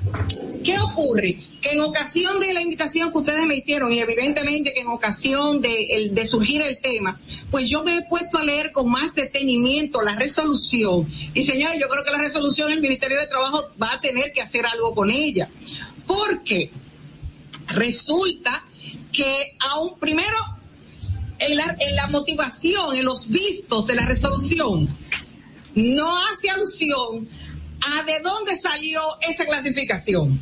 Pero en la motivación que ellos dieron en el video, ellos mencionaron leyes, así que yo de una vez me mandé corriendo para esa ley. Y dije, ah, sí, estas leyes, la de, de clasificación de las micro y medianas empresas, de la creación de Promipyme y demás pero no la mencionan en la resolución.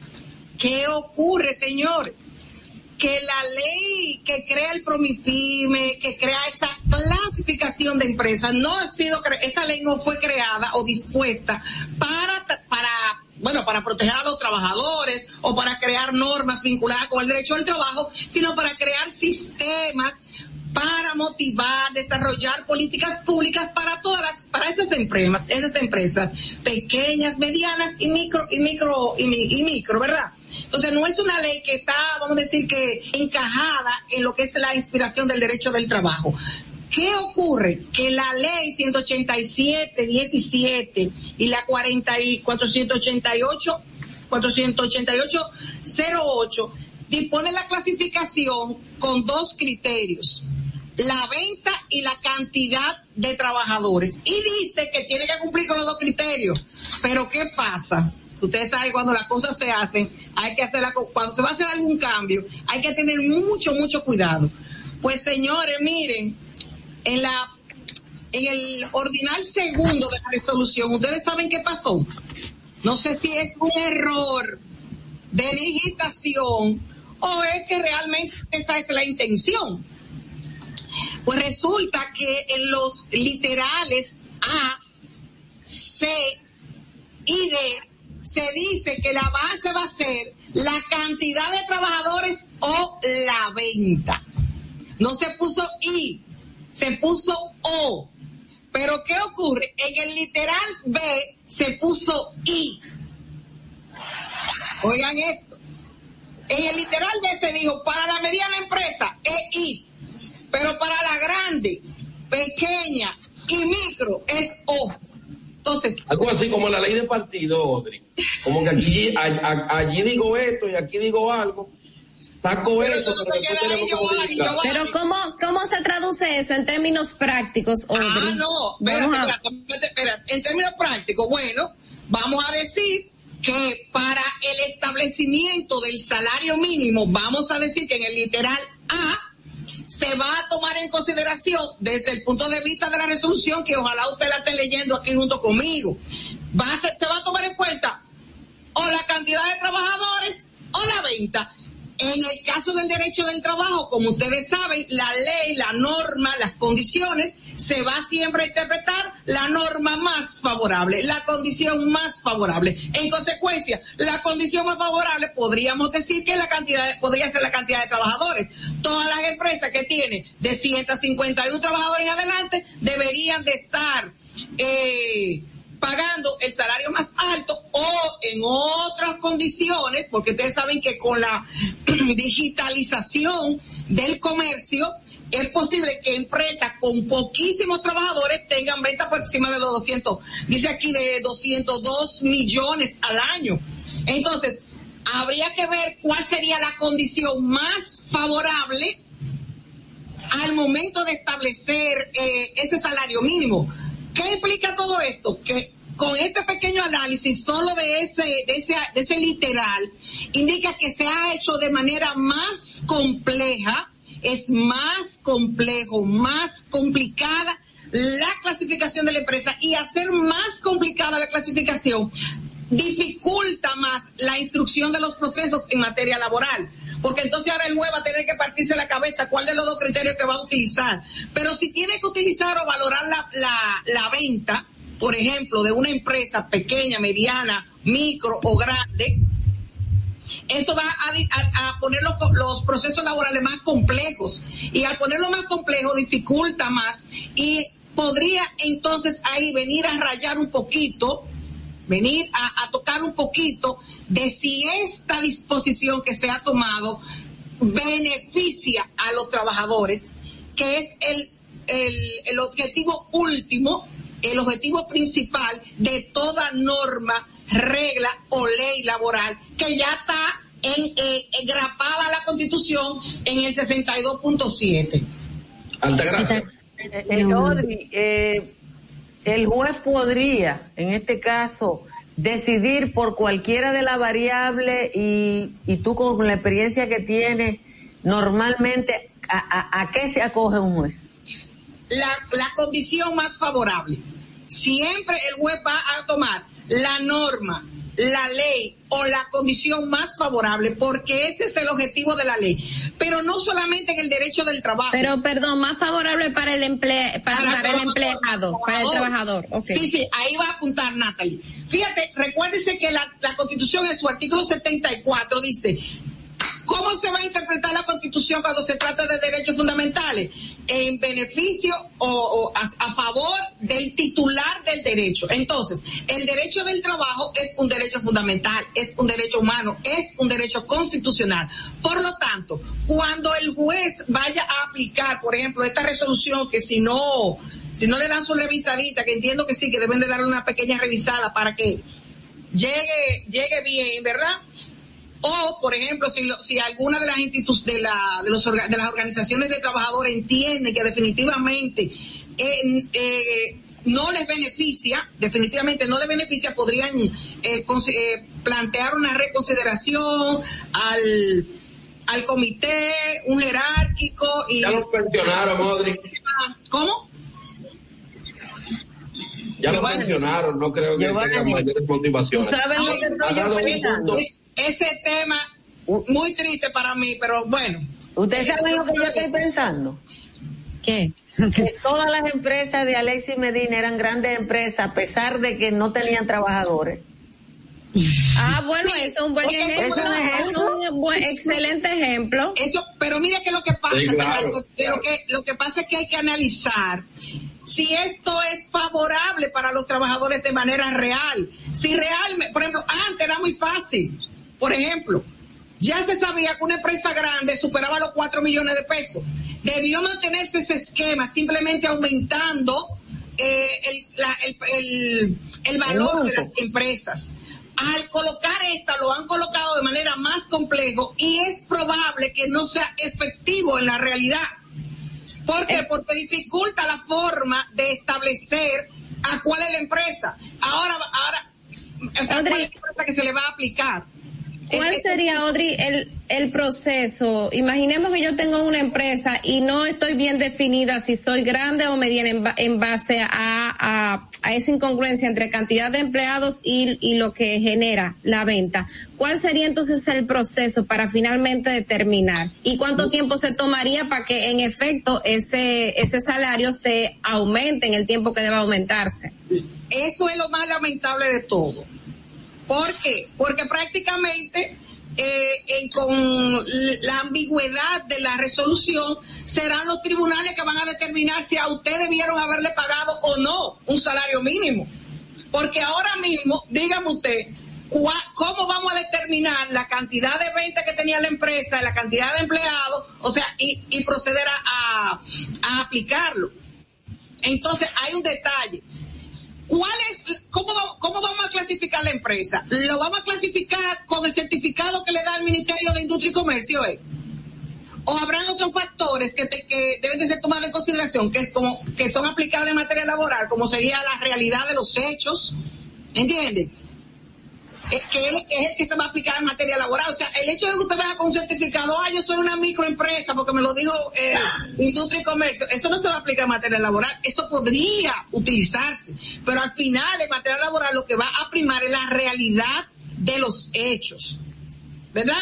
La realidad de los hechos para aplicar el derecho. Entonces, eh, para tener algo puntual, el punto radica eh, con esta resolución en que se ha, se ha hecho más complejo el proceso de establecer cuál es el salario mínimo a aplicar.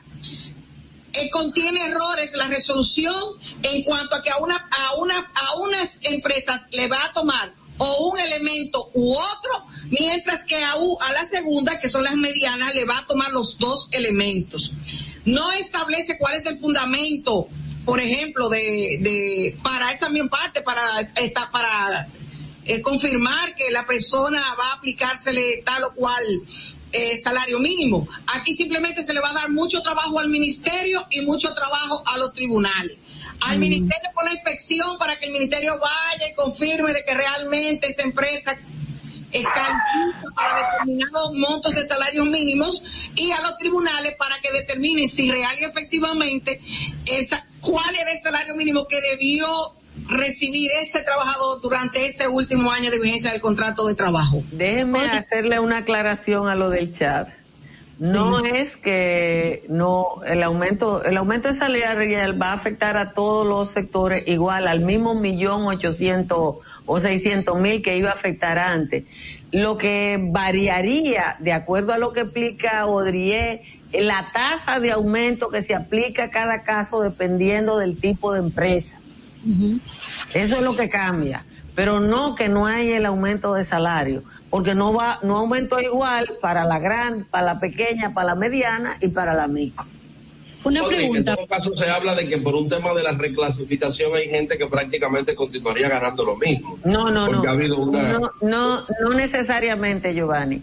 Si tú miras la franja, la franja que creció es la mediana empresa. Entonces, Altagracia, ¿qué pasa en la mediana empresa?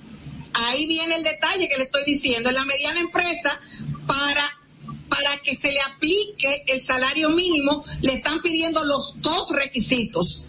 En la grande, o la venta o la cantidad de trabajadores. En la mediana, de conformidad de manera expresa la resolución, tiene que ser los dos. La cantidad de trabajadores y la venta tiene que coincidir para, para aplicársele ese renglón.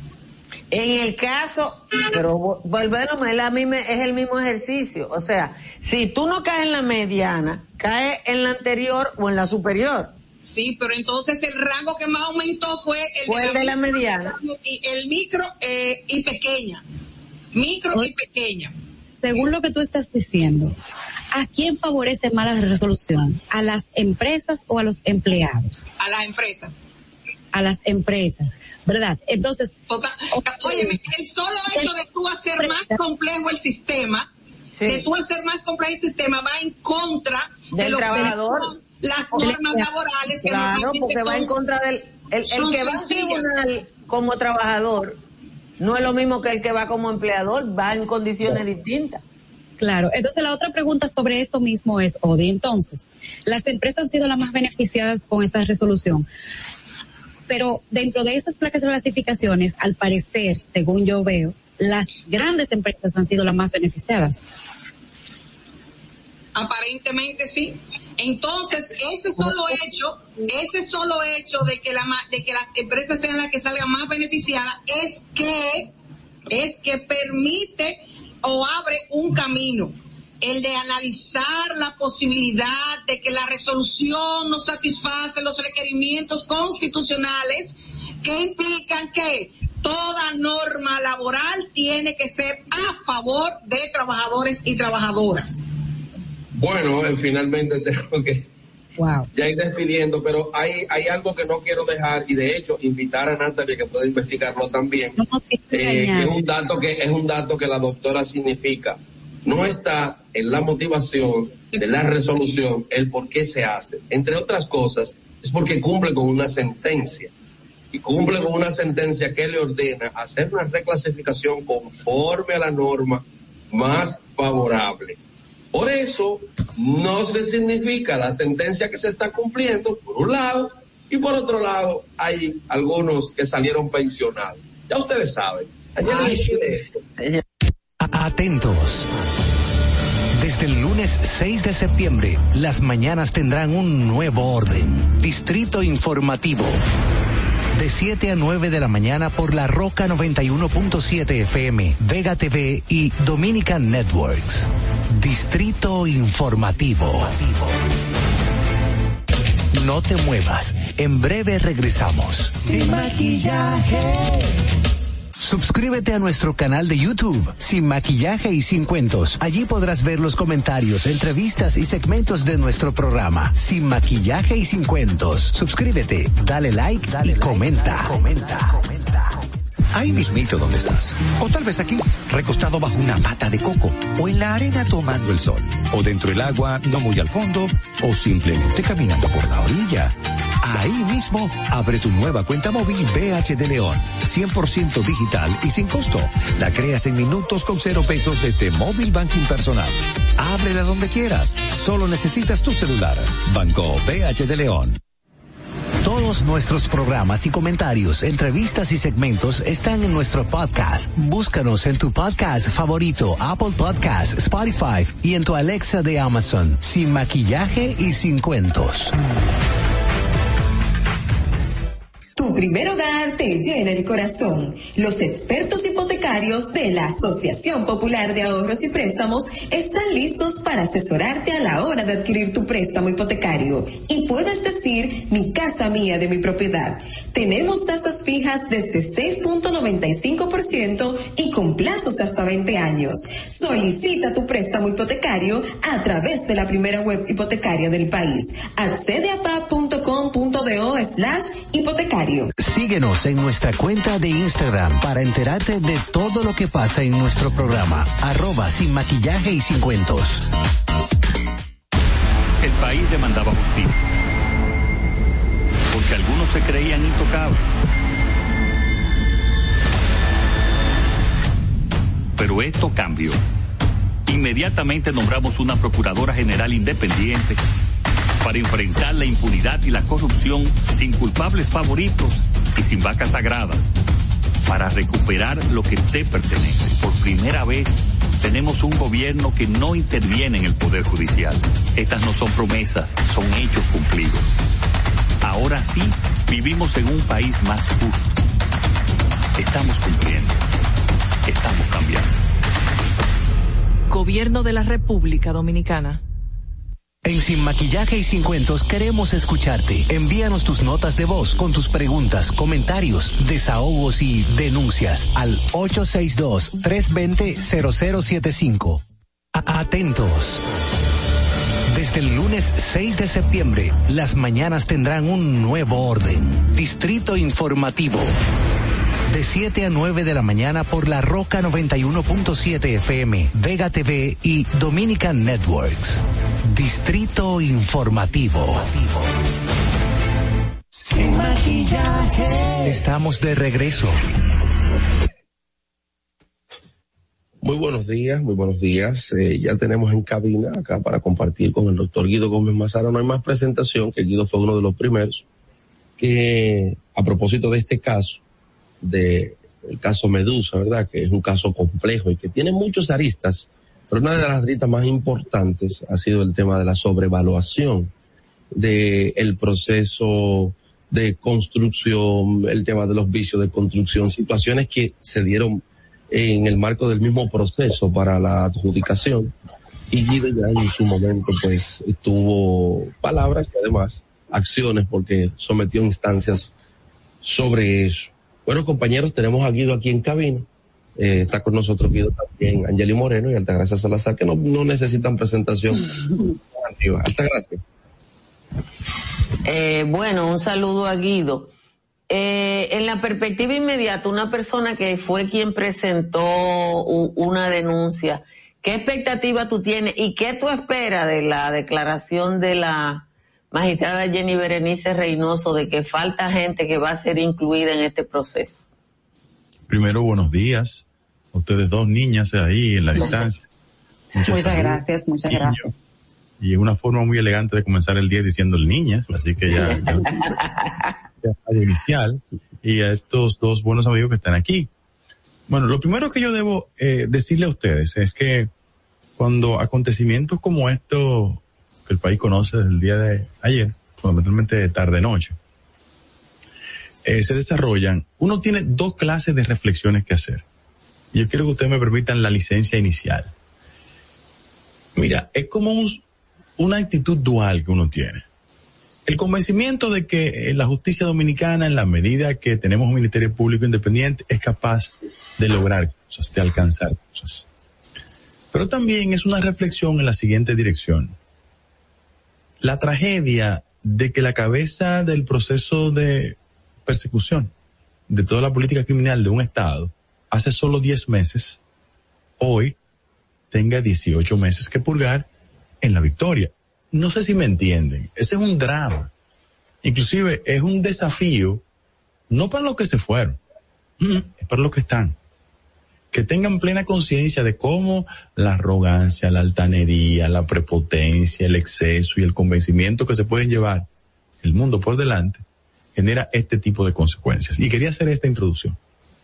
Y a partir de ahí, eh, le respondo a Altagracia.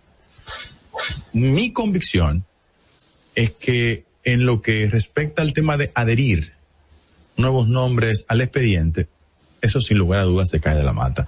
Porque yo no sé si nosotros los dominicanos ya nos hemos convertido en doctores en coerción, pero yo debo hacer una explicación muy elemental.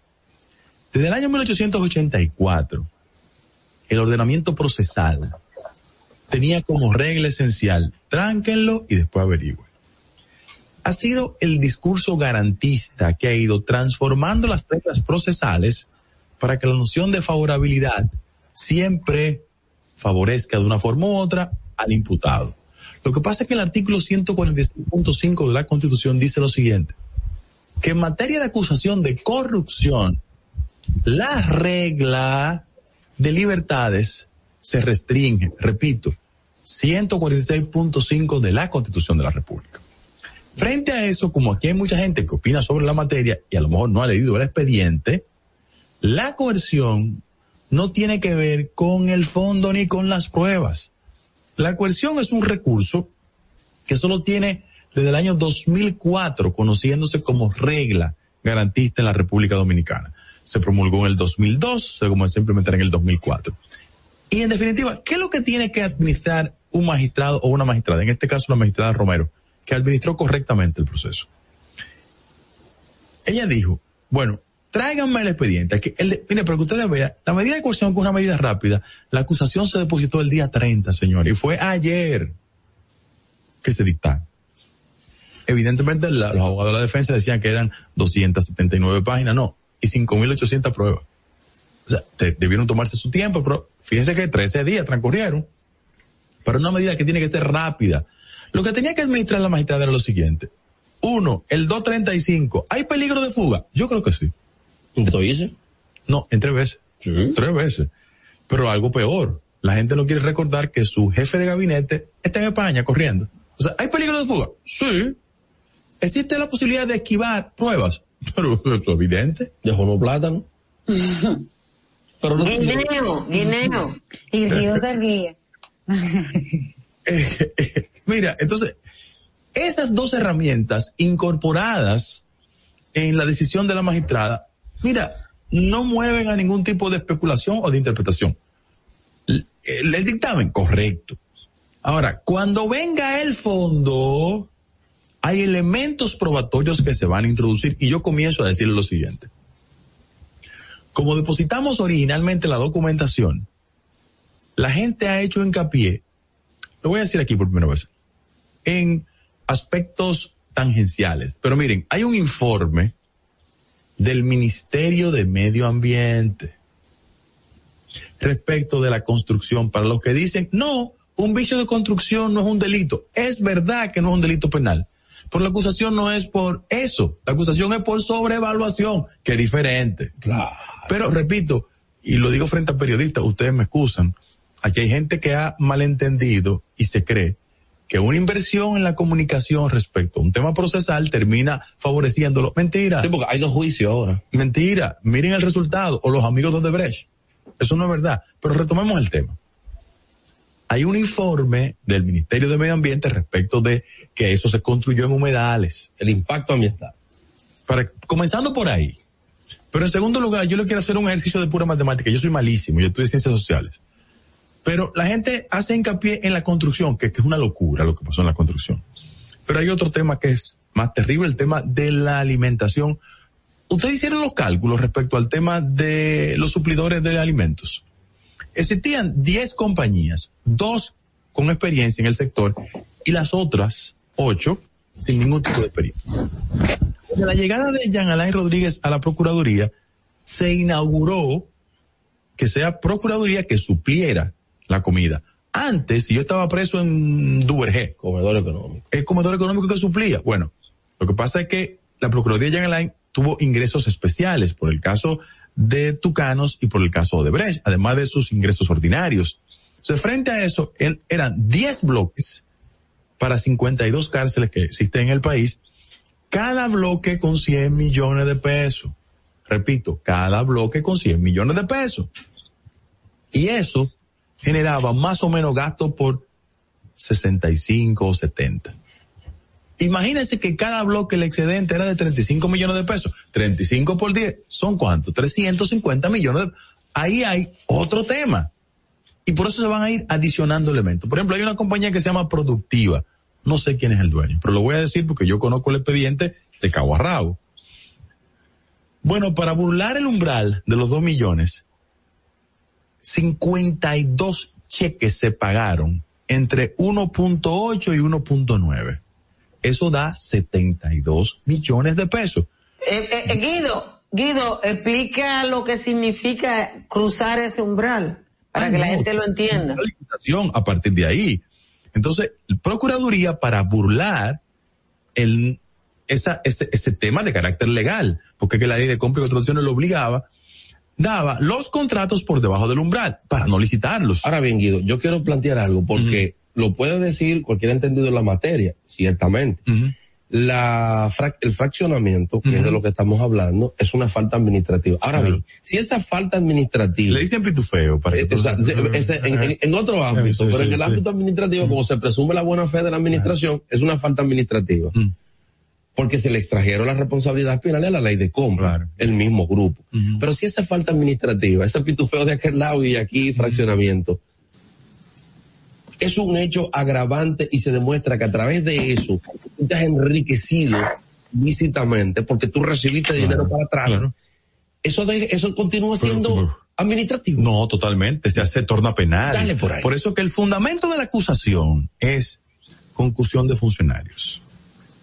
Robo, ¿verdad? Sobre todas las cosas hay un componente que la gente no le quiere dar eh, el sentido, delito electrónico. La gente como que no quiere hacer hincapié en eso. La, señores, Sabotaje. sabotaje, lavado de activos. Correcto. Porque es que el tema con muchas compañías es que al final de la jornada esas compañías tenían sociedad con funcionarios de la Procuraduría. Guido, la gente quiere que tú expliques el pitufeo porque como que nos fuimos técnicos, tú sabes. Ok, ok. En el lenguaje de lavado de activos y todo en la cultura bancaria, la sistematización de cómo usted maneja los recursos se llama pitufeo. Eh, eh, tú sabes que los dominicanos somos muy creativos.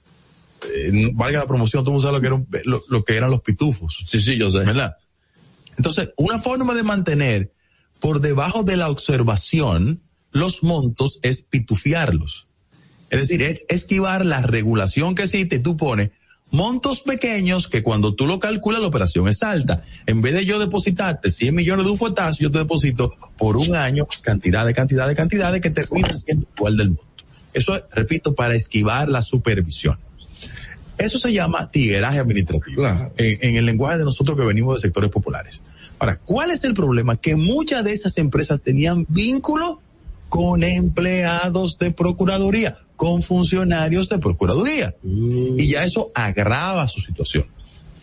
Hay otro elemento que yo eh, debo incorporar aquí.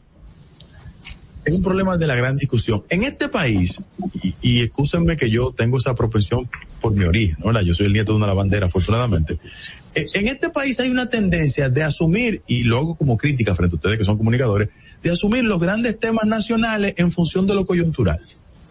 Señores, de los privados de libertad en la República Dominicana, que hay casi 24 mil, el 59% es preventivo. Usted viene a ser que ahora en el país la preocupación es de prisión preventiva. Ahora. Sin embargo, quienes tuvieron cuatro años la responsabilidad de atacar ese modelo, no hicieron nada. Entonces yo me llamo la atención y digo, ah, sea, preventivo, preocupación. Ah, y cuando lo de Gualego, Chupita, Lomina, Catanga caen presos. ¿Dónde está el editorial? Te grafico eso que tú me estás diciendo. ¿Dónde duermen los tigres en la victoria, en el patio? Tigres cariñosamente. Los que están en el baño, en el pasillo, en el ampón. ¿Dónde duermen? Hace sí. poco vimos un probó maltratando a un interno porque no había pagado la cama. Claro. Entonces, a, a mí me llama la atención que esos grandes temas afloran ahora. ¿Tienen la mamá esa gente? Y, y- y quiero dar la, la siguiente acotación, porque yo trato de ver este fenómeno también de una perspectiva social. Yo lo invito a ustedes a que busquen los apellidos de los imputados. Busquen los apellidos para que ustedes vean que quienes están imputados no son los típicos hijos de Machepa. Son muchachos. Ay, espérate, Guido, que Rodríguez y Sánchez son cualquiera. No, no, Espérate, espérate, espérate. Rodríguez y Sánchez son cualquiera. no. Además no es de Moya. Mira, de yo, Moya. yo no quiero afectar los afectos, y tú sabes por qué lo digo. Pero hay gente que tú le pones un apellido común, que es el Rodríguez, pero ponle el otro. Para que tú veas. Sin quiero- desafectar, Sí, ¿no? yo no quiero afectar a nadie. Entonces, eh, Jan Alain. Jan Alain es un muchacho que tuvo oportunidades educativas de sección. No es verdad que es un pasa cantando. Saco, que está involucrado ahí también, no son personas que provienen de los sectores marginales de la sociedad. O sea, es el perfume social dominicano que está imputado. Bueno, pero eso lo dijo su mamá, que ellos eran gente de clase. Exacto. Es que la garantía no tiene que ver con el sector social que tú representes. La garantía es una regla universal para todos los imputados. Yo lo quiero colocar sobre el contexto para que ustedes vean cómo los grandes temas de debate sobre el tema de justicia, de garantías procesales, solo emerge cuando algunos son procesados en este país. Y, por ejemplo, la preocupación que alguien tiene de los riesgos del sistema carcelario. Es verdad que el sistema carcelario dominicano es deficiente, porque es una sociedad con deficiencia. Ahora, como recordar, no que hay riesgo. Bueno, yo estaba va de preso por 10 años, no le pasa nada. Álvarez Renta, Pedro Castillo. Ahora bien se construyeron su cárcel. El Palacio de Justicia vino a ver aire acondicionado como estaban ellos. Sí, pero al final de la jornada estuvieron en Najayo Beach Resort. Y ahí es una realidad. Han pasado muchas cosas. ¿Qué tú opinas de la ley de extinción de dominio? Porque esa gente salió con, con, con una moña, como decimos en el barrio. Sí, eh, yo, yo creo que hay que pasarla. Ah, Yo no estoy de acuerdo con la ritmia del Congreso Nacional, que es rápido para una cosa, lento para otra. Esos son de los elementos que con una política de persecución de corrupción efectiva necesitan aliados en el Congreso. Quiero hacer excepción. Yo conozco gente en ambas cámaras que tiene un sentido de compromiso. Eh, eh, te lo doy como arrancada. Y es una crítica al gobierno que yo defiendo, porque este es mi gobierno, este es mi partido, pero yo tengo un sentido crítico de las cosas. A mí me llama la atención que muy a pesar de que el Senado ha convidado a funcionarios, ministros, directores generales, a que digan qué encontraron, solo uno ha ido. El, el interior de policía. No, el interior de policía. solo fue ese. Tengo una pregunta. Hay que ir y decir qué encontraron, porque esa es materia prima de procesos futuros. La gente dice, es que el aquí todo el mundo ahora le está exigiendo velocidad al Ministerio Público. ¿Y usted qué ha hecho? ¿En qué usted ha contribuido? Porque tiene que hacer una combinación de ambos elementos. Eh, yo, por ejemplo, tengo un tema pendiente. Y es el tema de la Cámara de Cuentas. Todo el mundo sabe que yo deposité, llevé, adherí a gente a ese proceso. Y cada vez que un amigo, un compañero de partido, cualquier ciudadano me dice, pero Guido, es que eh, va muy lento, pero digo, ¿cuál es la lentitud? Miren, señores, en 10 meses, 37 imputados de alta gama, ¿verdad? Y se ha proyectado que la acusación implica 14.500 millones de pesos en fondos extraídos. Entonces, se ha hecho una labor. Lo que pasa es que este Ministerio Público no es un Ministerio Público que tiene eh, instancias de relaciones públicas a su favor. pero también tiene una guerra interna, Guido. Sí. Porque no, no es verdad que todo... No, en Procuraduría, salvo reconocidas excepciones, se está durmiendo con el enemigo. Pero claro. Pero eso, eso- Eso hay que la, la primera que lo sabe es doña Miriam. Ese tema de los keyloggers, de, de el borrado, que es un saboteo en términos de delito informático, entre otras situaciones de filtración. Pero mira, ustedes hasta lo hicieron como chanza, pero, pero lo del plátano es una revelación de que el ex procurador tenía acceso a tanta información que le dio la capacidad de burlarse. La gente habla del día que se iba. Señores, sin ánimo de ser indiscreto, para que no digan que tengo acceso a información privilegiada, está identificada la persona que le dio la información. Está identificada de la Procuraduría. ¿Por qué? Porque él, como el anuncio aquel, se fue, pero no se fue. Hay titulares que responden a él. Yo he dicho que en la lógica del PLDismo eh, hay algo que está ahí, porque ellos son militantes, y eso es una parte importante para cualquier partido político, independientemente de que tengan como método de trabajo político elementos que ob- obviamente son capturar el, el como lo decía Bosch, bueno, capturar el presupuesto para mantenerse en el poder. Eso fue lo que se hizo. Pero el referente de que Felipe Bautista se tomó seis meses con una sanción penal y de ahí salió. Simón Lizardo se tomó creo que menos todavía y de ahí salió, no recuerdo si fue a, la Contraloría o a la Superintendencia de Banco, Hacienda, Contraloría, ¿por qué salió? O sea, esta gente lo que, lo, lo que ha dicho, como organización política, tú coges cárcel, tú te callas y tú vas para el gobierno.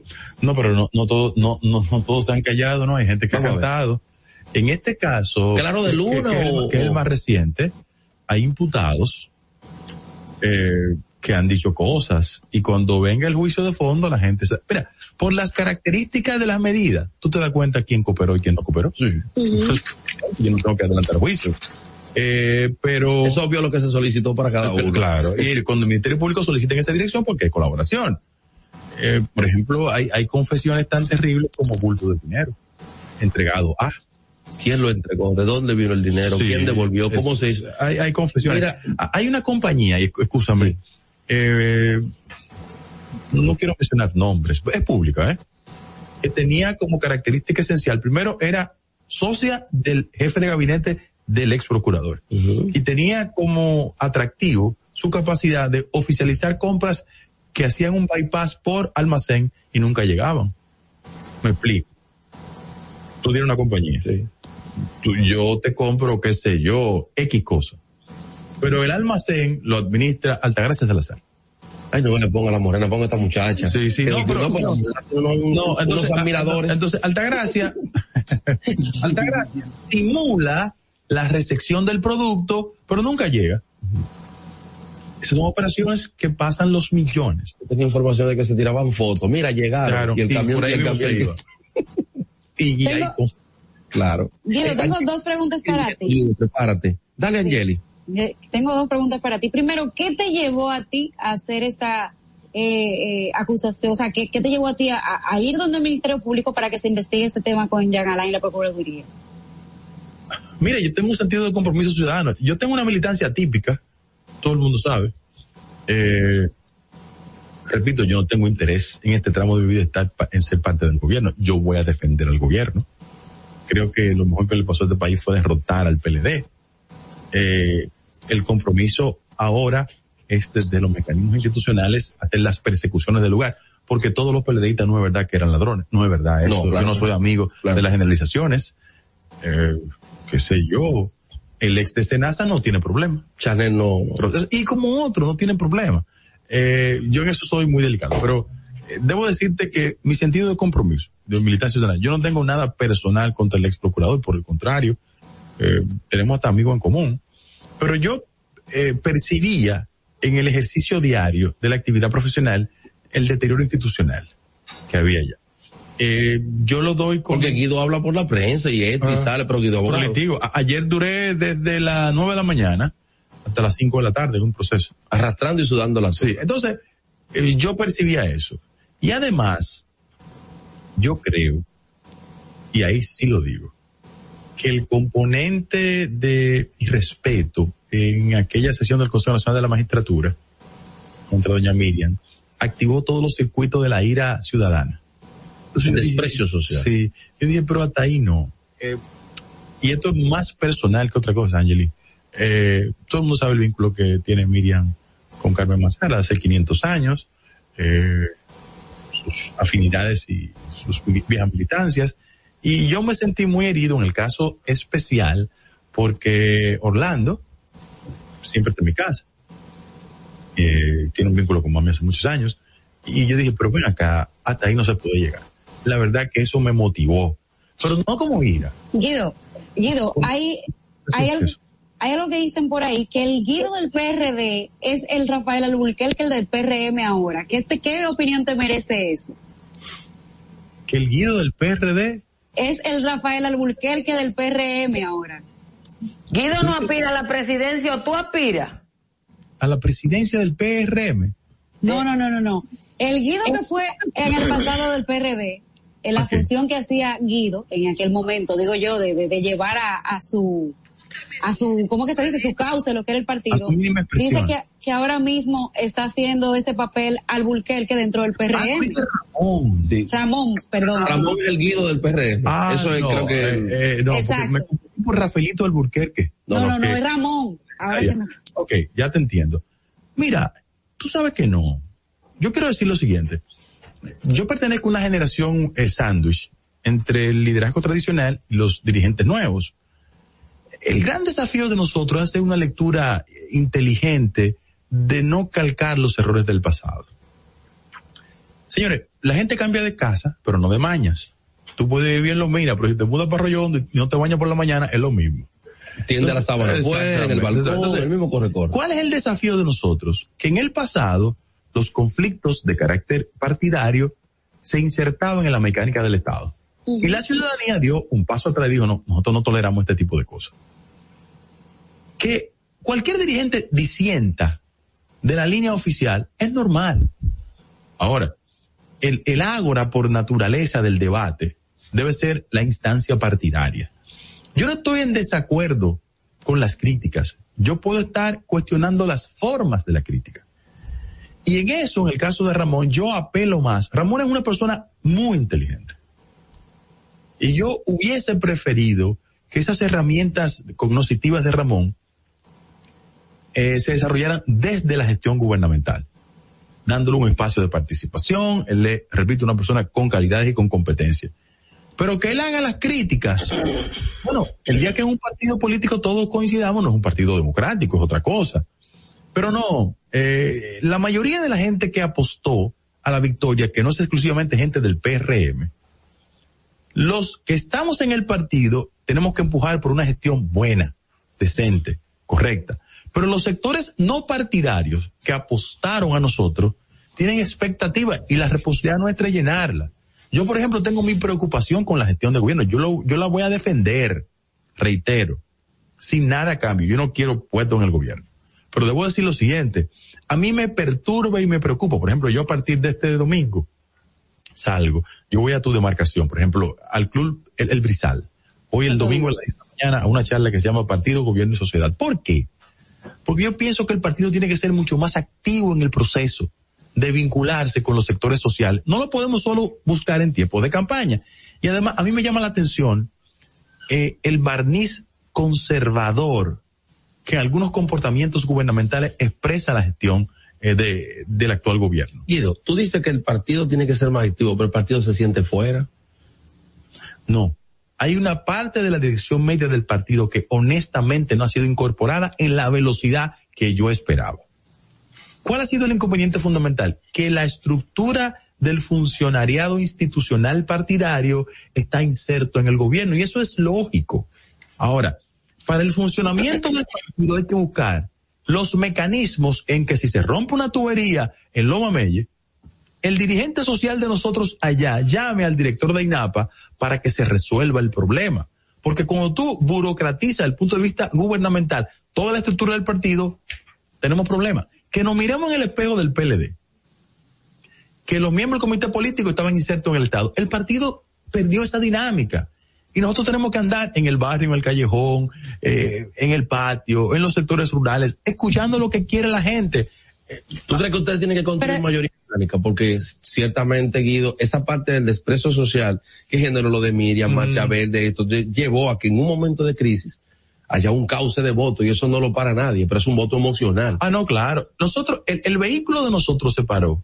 En el momento indicado, subió toda la insatisfacción social y la gente transitó hacia una victoria electoral. Pero muchos de esos votos no son votos nuestros. Lo que tenemos que hacer es una gestión de gobierno que conduzca a mucha gente al que no votó por nosotros sentirse entusiasmado por el proyecto. Guido, hay, Reafirmarse en nosotros. Ese es el desafío. Pero mira, yo te quiero decir una cosa. El espacio conservador en la República Dominicana está ocupado. Nosotros no podemos hacer un gobierno solo pensando en la franja conservadora. No está mirando el yo gobierno. pienso, que- yo pienso, perdón, Giovanni, yo pienso que No, lo que no le da, lo que no le da estabilidad al gobierno es tener los sectores sociales abajo y satisfechos. Angeli, ¿qué tú crees? Mira, yo pienso que, eh, eh, como dijo Guido, yo me voy un poquito más allá. Yo pienso que después del gobierno de Pedro Santana, este ha sido el más conservador por las decisiones que ha tomado en una sociedad convulsa que pide muchísimos cambios y se han tomado decisiones muy conversadoras. El gobierno da a un ministerio público el nivel de independencia, hace una contribución con los sectores sociales. Eso sí, eso sí. combinación, mira, Peña. Peña siempre fue un maestro porque Peña equilibraba. Peña tenía a José Antonio Narri y a Camilo Lluvere en un lado, en un asiento, pero él tenía a Hugo y Belice del otro lado. O sea, es el sentido del equilibrio. Que la gente perciba que el gobierno no es un club de popis. Sí, pero, pero trabaja en la sociedad la idea de que sectores sociales, porque tú gobiernas para todo el mundo. Y, y yo creo una cosa, yo voy a hacer una defensa en esa argumentación. Por ejemplo, ¿dónde está el popismo de Roberto Fulcán? ¿Dónde está? Del sur. De- de- ahí hay popis. Todo lo contrario. Todo lo contrario. Atacado por popis, y- suplidores. Y, y de la República de, de Antonio Almonte, Toñito, en Villamella, ¿dónde hay popi en Villamella? Pero ¿dónde, dónde está, eh, Guido, la revolución de, de coartar los... Popi. Te habla eh, ¿dó- ¿dónde, ¿dónde están los revolucionarios de una medida que coarte los derechos de las mujeres, que ataque a los grupos minoritarios, que tenga parada la ley de extinción del dominio? ¿Dónde están el entonces Congreso. los, los querido- derechos? Pero, pero el Congreso de Altagracia no está lleno de, de, de, de, de aguacateros, son PRMistas que hay ahí. usted me está dando la razón. Estoy diciendo que las políticas del partido parecen muy conservadoras. Es Y así. un partido que tiene como raíz histórica una base social popular, democrática y progresista, porque ¿qué es lo que el PRM? Los PRDistas disgustados que no fuimos por acá. Eso es el PRM. Entonces, lo que ha faltado es el tino en la gestión partidaria para acercar desde el gobierno a esos sectores de carácter popular. Pero es que Déjame preguntarte una cosa. ¿Tú crees que, eh, cómo tú evalúas el liderazgo de un partido que ha permitido que el Congreso separe sus decisiones de su base social, siendo mayoría en las dos cámaras? Mira, no hay justificación en nombre de una libertad de legisladores para que el partido no se parezca a su discurso de carácter social, porque este es un partido socialdemócrata, hay que, hay que recordárselo a la gente. Pero en segundo lugar, actitudes que nos divorcian de la base electoral del partido. Y nosotros no tenemos que construir una mayoría en función de solo actuar y pensar en función de qué nos conviene electoralmente. No, eso es irresponsabilidad. Ahora, hay aspectos de la decisión. Por ejemplo, yo aplaudí con mucha efervescencia cuando en Palacio reconocieron la labor democrática de gente como Fafa Cocuyo. Yo dije, oh, mira. Reivindicación este- este- histórica. Este es el partido que yo quiero. Eh, cuando tienen a Mayra, por ejemplo, en el Ministerio de la Mujer, yo digo, ah, mira, esto vale la pena. Cuando el gobierno le da 1.900 millones de pesos más para la política de persecución de la corrupción a la Procuraduría, y digo, mira qué bien, vamos bien. Ahora, es que eh, la diferencia es muy marcada. eh, yo, yo estoy aterrado cuando el partido en políticas de género niega su raíz histórica. Eso a mí no me gusta. Ahora, ¿qué es lo que hay que hacer? Organizar institucionalmente una discusión en el partido, porque un partido democrático tiene que tener gente que piense diferente. Qué bueno. Ahora, cuando se tome una decisión de carácter institucional, el partido tiene que ser consistente y coherente. ¿Qué pasa en las discusiones eh, de política en los países que uno quiere parecerse a ellos? O sea, en España, ¿tú sabes lo que piensa un militante del PSOE? Sí. ¿Y sabes Sí. lo que piensa militante de Podemos? Y de PP. Piensa un mi- mi- militante del PP. Y lo que hará Vox. Exactamente. Es Eso tú lo sabes. predecible. Eh, En Estados Unidos, tú sabes lo que piensan los republicanos respecto al tema del aborto y lo que piensan los demócratas. Aquí no. Lo que pasa es, eh, ¿sabe lo y tengo un aporte, tengo un aporte para eso, Guido. Entonces, eso tiene que reconducirnos a un modelo de partido con mayor consistencia frente a los sectores populares, porque ¿cómo le vamos a decir nosotros a la gente que militó y votó para sacar el PLD? Ah, voten por nosotros en tres años, Sí. pero sin embargo nosotros no le cumplimos con esta agenda, esta agenda y esta agenda. Mírense en el espejo del PLD. Lido, para nosotros que también somos militantes como tú en el sentido de perseguir institucionalidad, el tiempo se va de una Sí, vez claro. y queremos seguir. Claro. Pero tú hablaste de que te aterra algunas cosas, pero también hay otras personas que pueden estar aterradas. ¿Qué tú crees del de portuaria? ¿Está aterrado? El ex. Sí. El ex. Sí, sí, claro. Ah, claro. ok. Ya Luis ya No, ya Luis, muchacho, es muy bueno. ¿Pero qué tú Eh? Hay terror por ahí. Yo deposité un recurso contra él. Eh, y aunque las redes ayer explotaron una decisión, no tiene que ver con allanamientos. Eh, es una decisión que se tomó, que se le trabó un embargo respecto a una deuda de carácter privada. Eh, el documento es público, ¿eh? Es público el documento. Eh, y yo en los temas privados no me involucro mucho. Que Ok, cada quien maneje su finanza como quiera. Pero la, la auditoría es terrible. Terrible la auditoría. Está bien. Eh, a tal punto de que yo no sé, pero frente a Dama nunca se dice eso, pero yo no sé qué fascinación tienen ustedes por el consumo casi animal en los restaurantes, ¿no verdad? Y, y en el caso específico las mujeres siempre son muy propensas a mantener la delgadez, comer saludable, pero en este país el que gasta 5 millones de pesos en comida en restaurantes, yo, yo creo que tiene algún tipo de problema más allá del hambre. Vamos a tener que volver para hablarlo de esos aspectos culinarios. Muchas gracias. Dominica Networks presentó a Sin Maquillaje y Sin Cuentos. Sin maquillaje.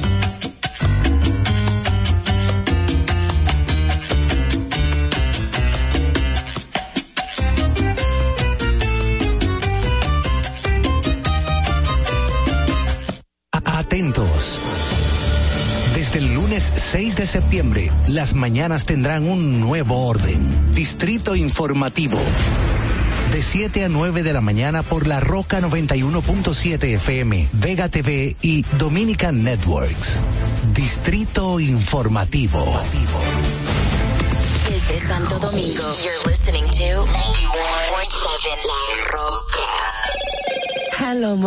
Disfruta la noche con el Moto E7 de Claro. Toma fotos y videos nítidos de noche y de día con su cámara de 48 megapíxeles. Disfruta de tus juegos y películas favoritas en la super pantalla Max Vision HD Plus de 6.5 pulgadas. Moto E7 para estar siempre conectado. Adquiérelo en cómodas cuotas a través de tienda en línea con delivery gratis o en puntos de venta Claro. En Claro, estamos para ti. Vive la esencia de la música. Recuerdos.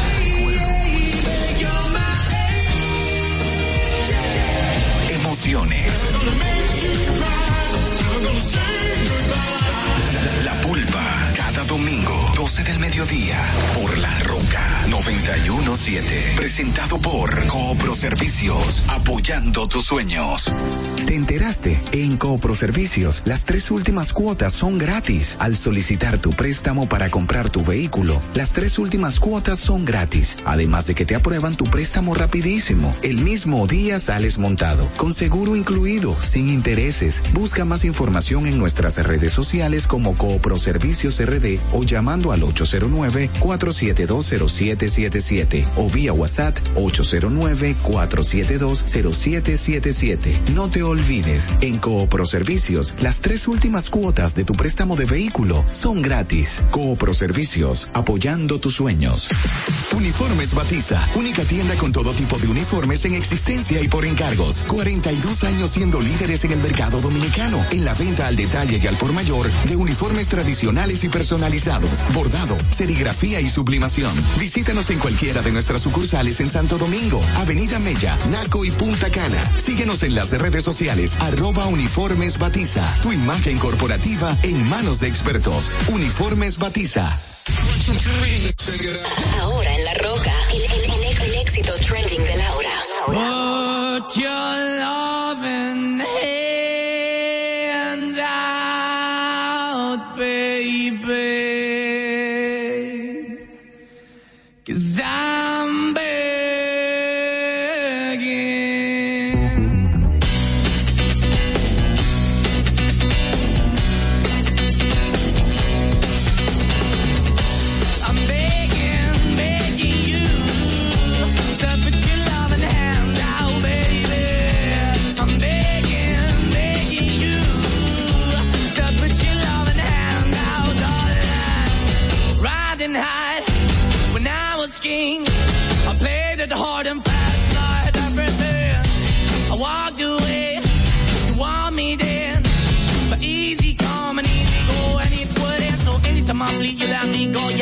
I feel, you got me. No, anytime I see, you let me know. But the plan and see, just let me go. I'm on my knees when I'm begging, cause I don't wanna lose you. Hey, yeah, ra-da-da-da, 'cause I'm begging, begging you. Uh, Put your love in the hand out, baby. I'm begging, begging you. Uh, Put your love in the hand out, darling. I need you to understand. Try so hard to be your man.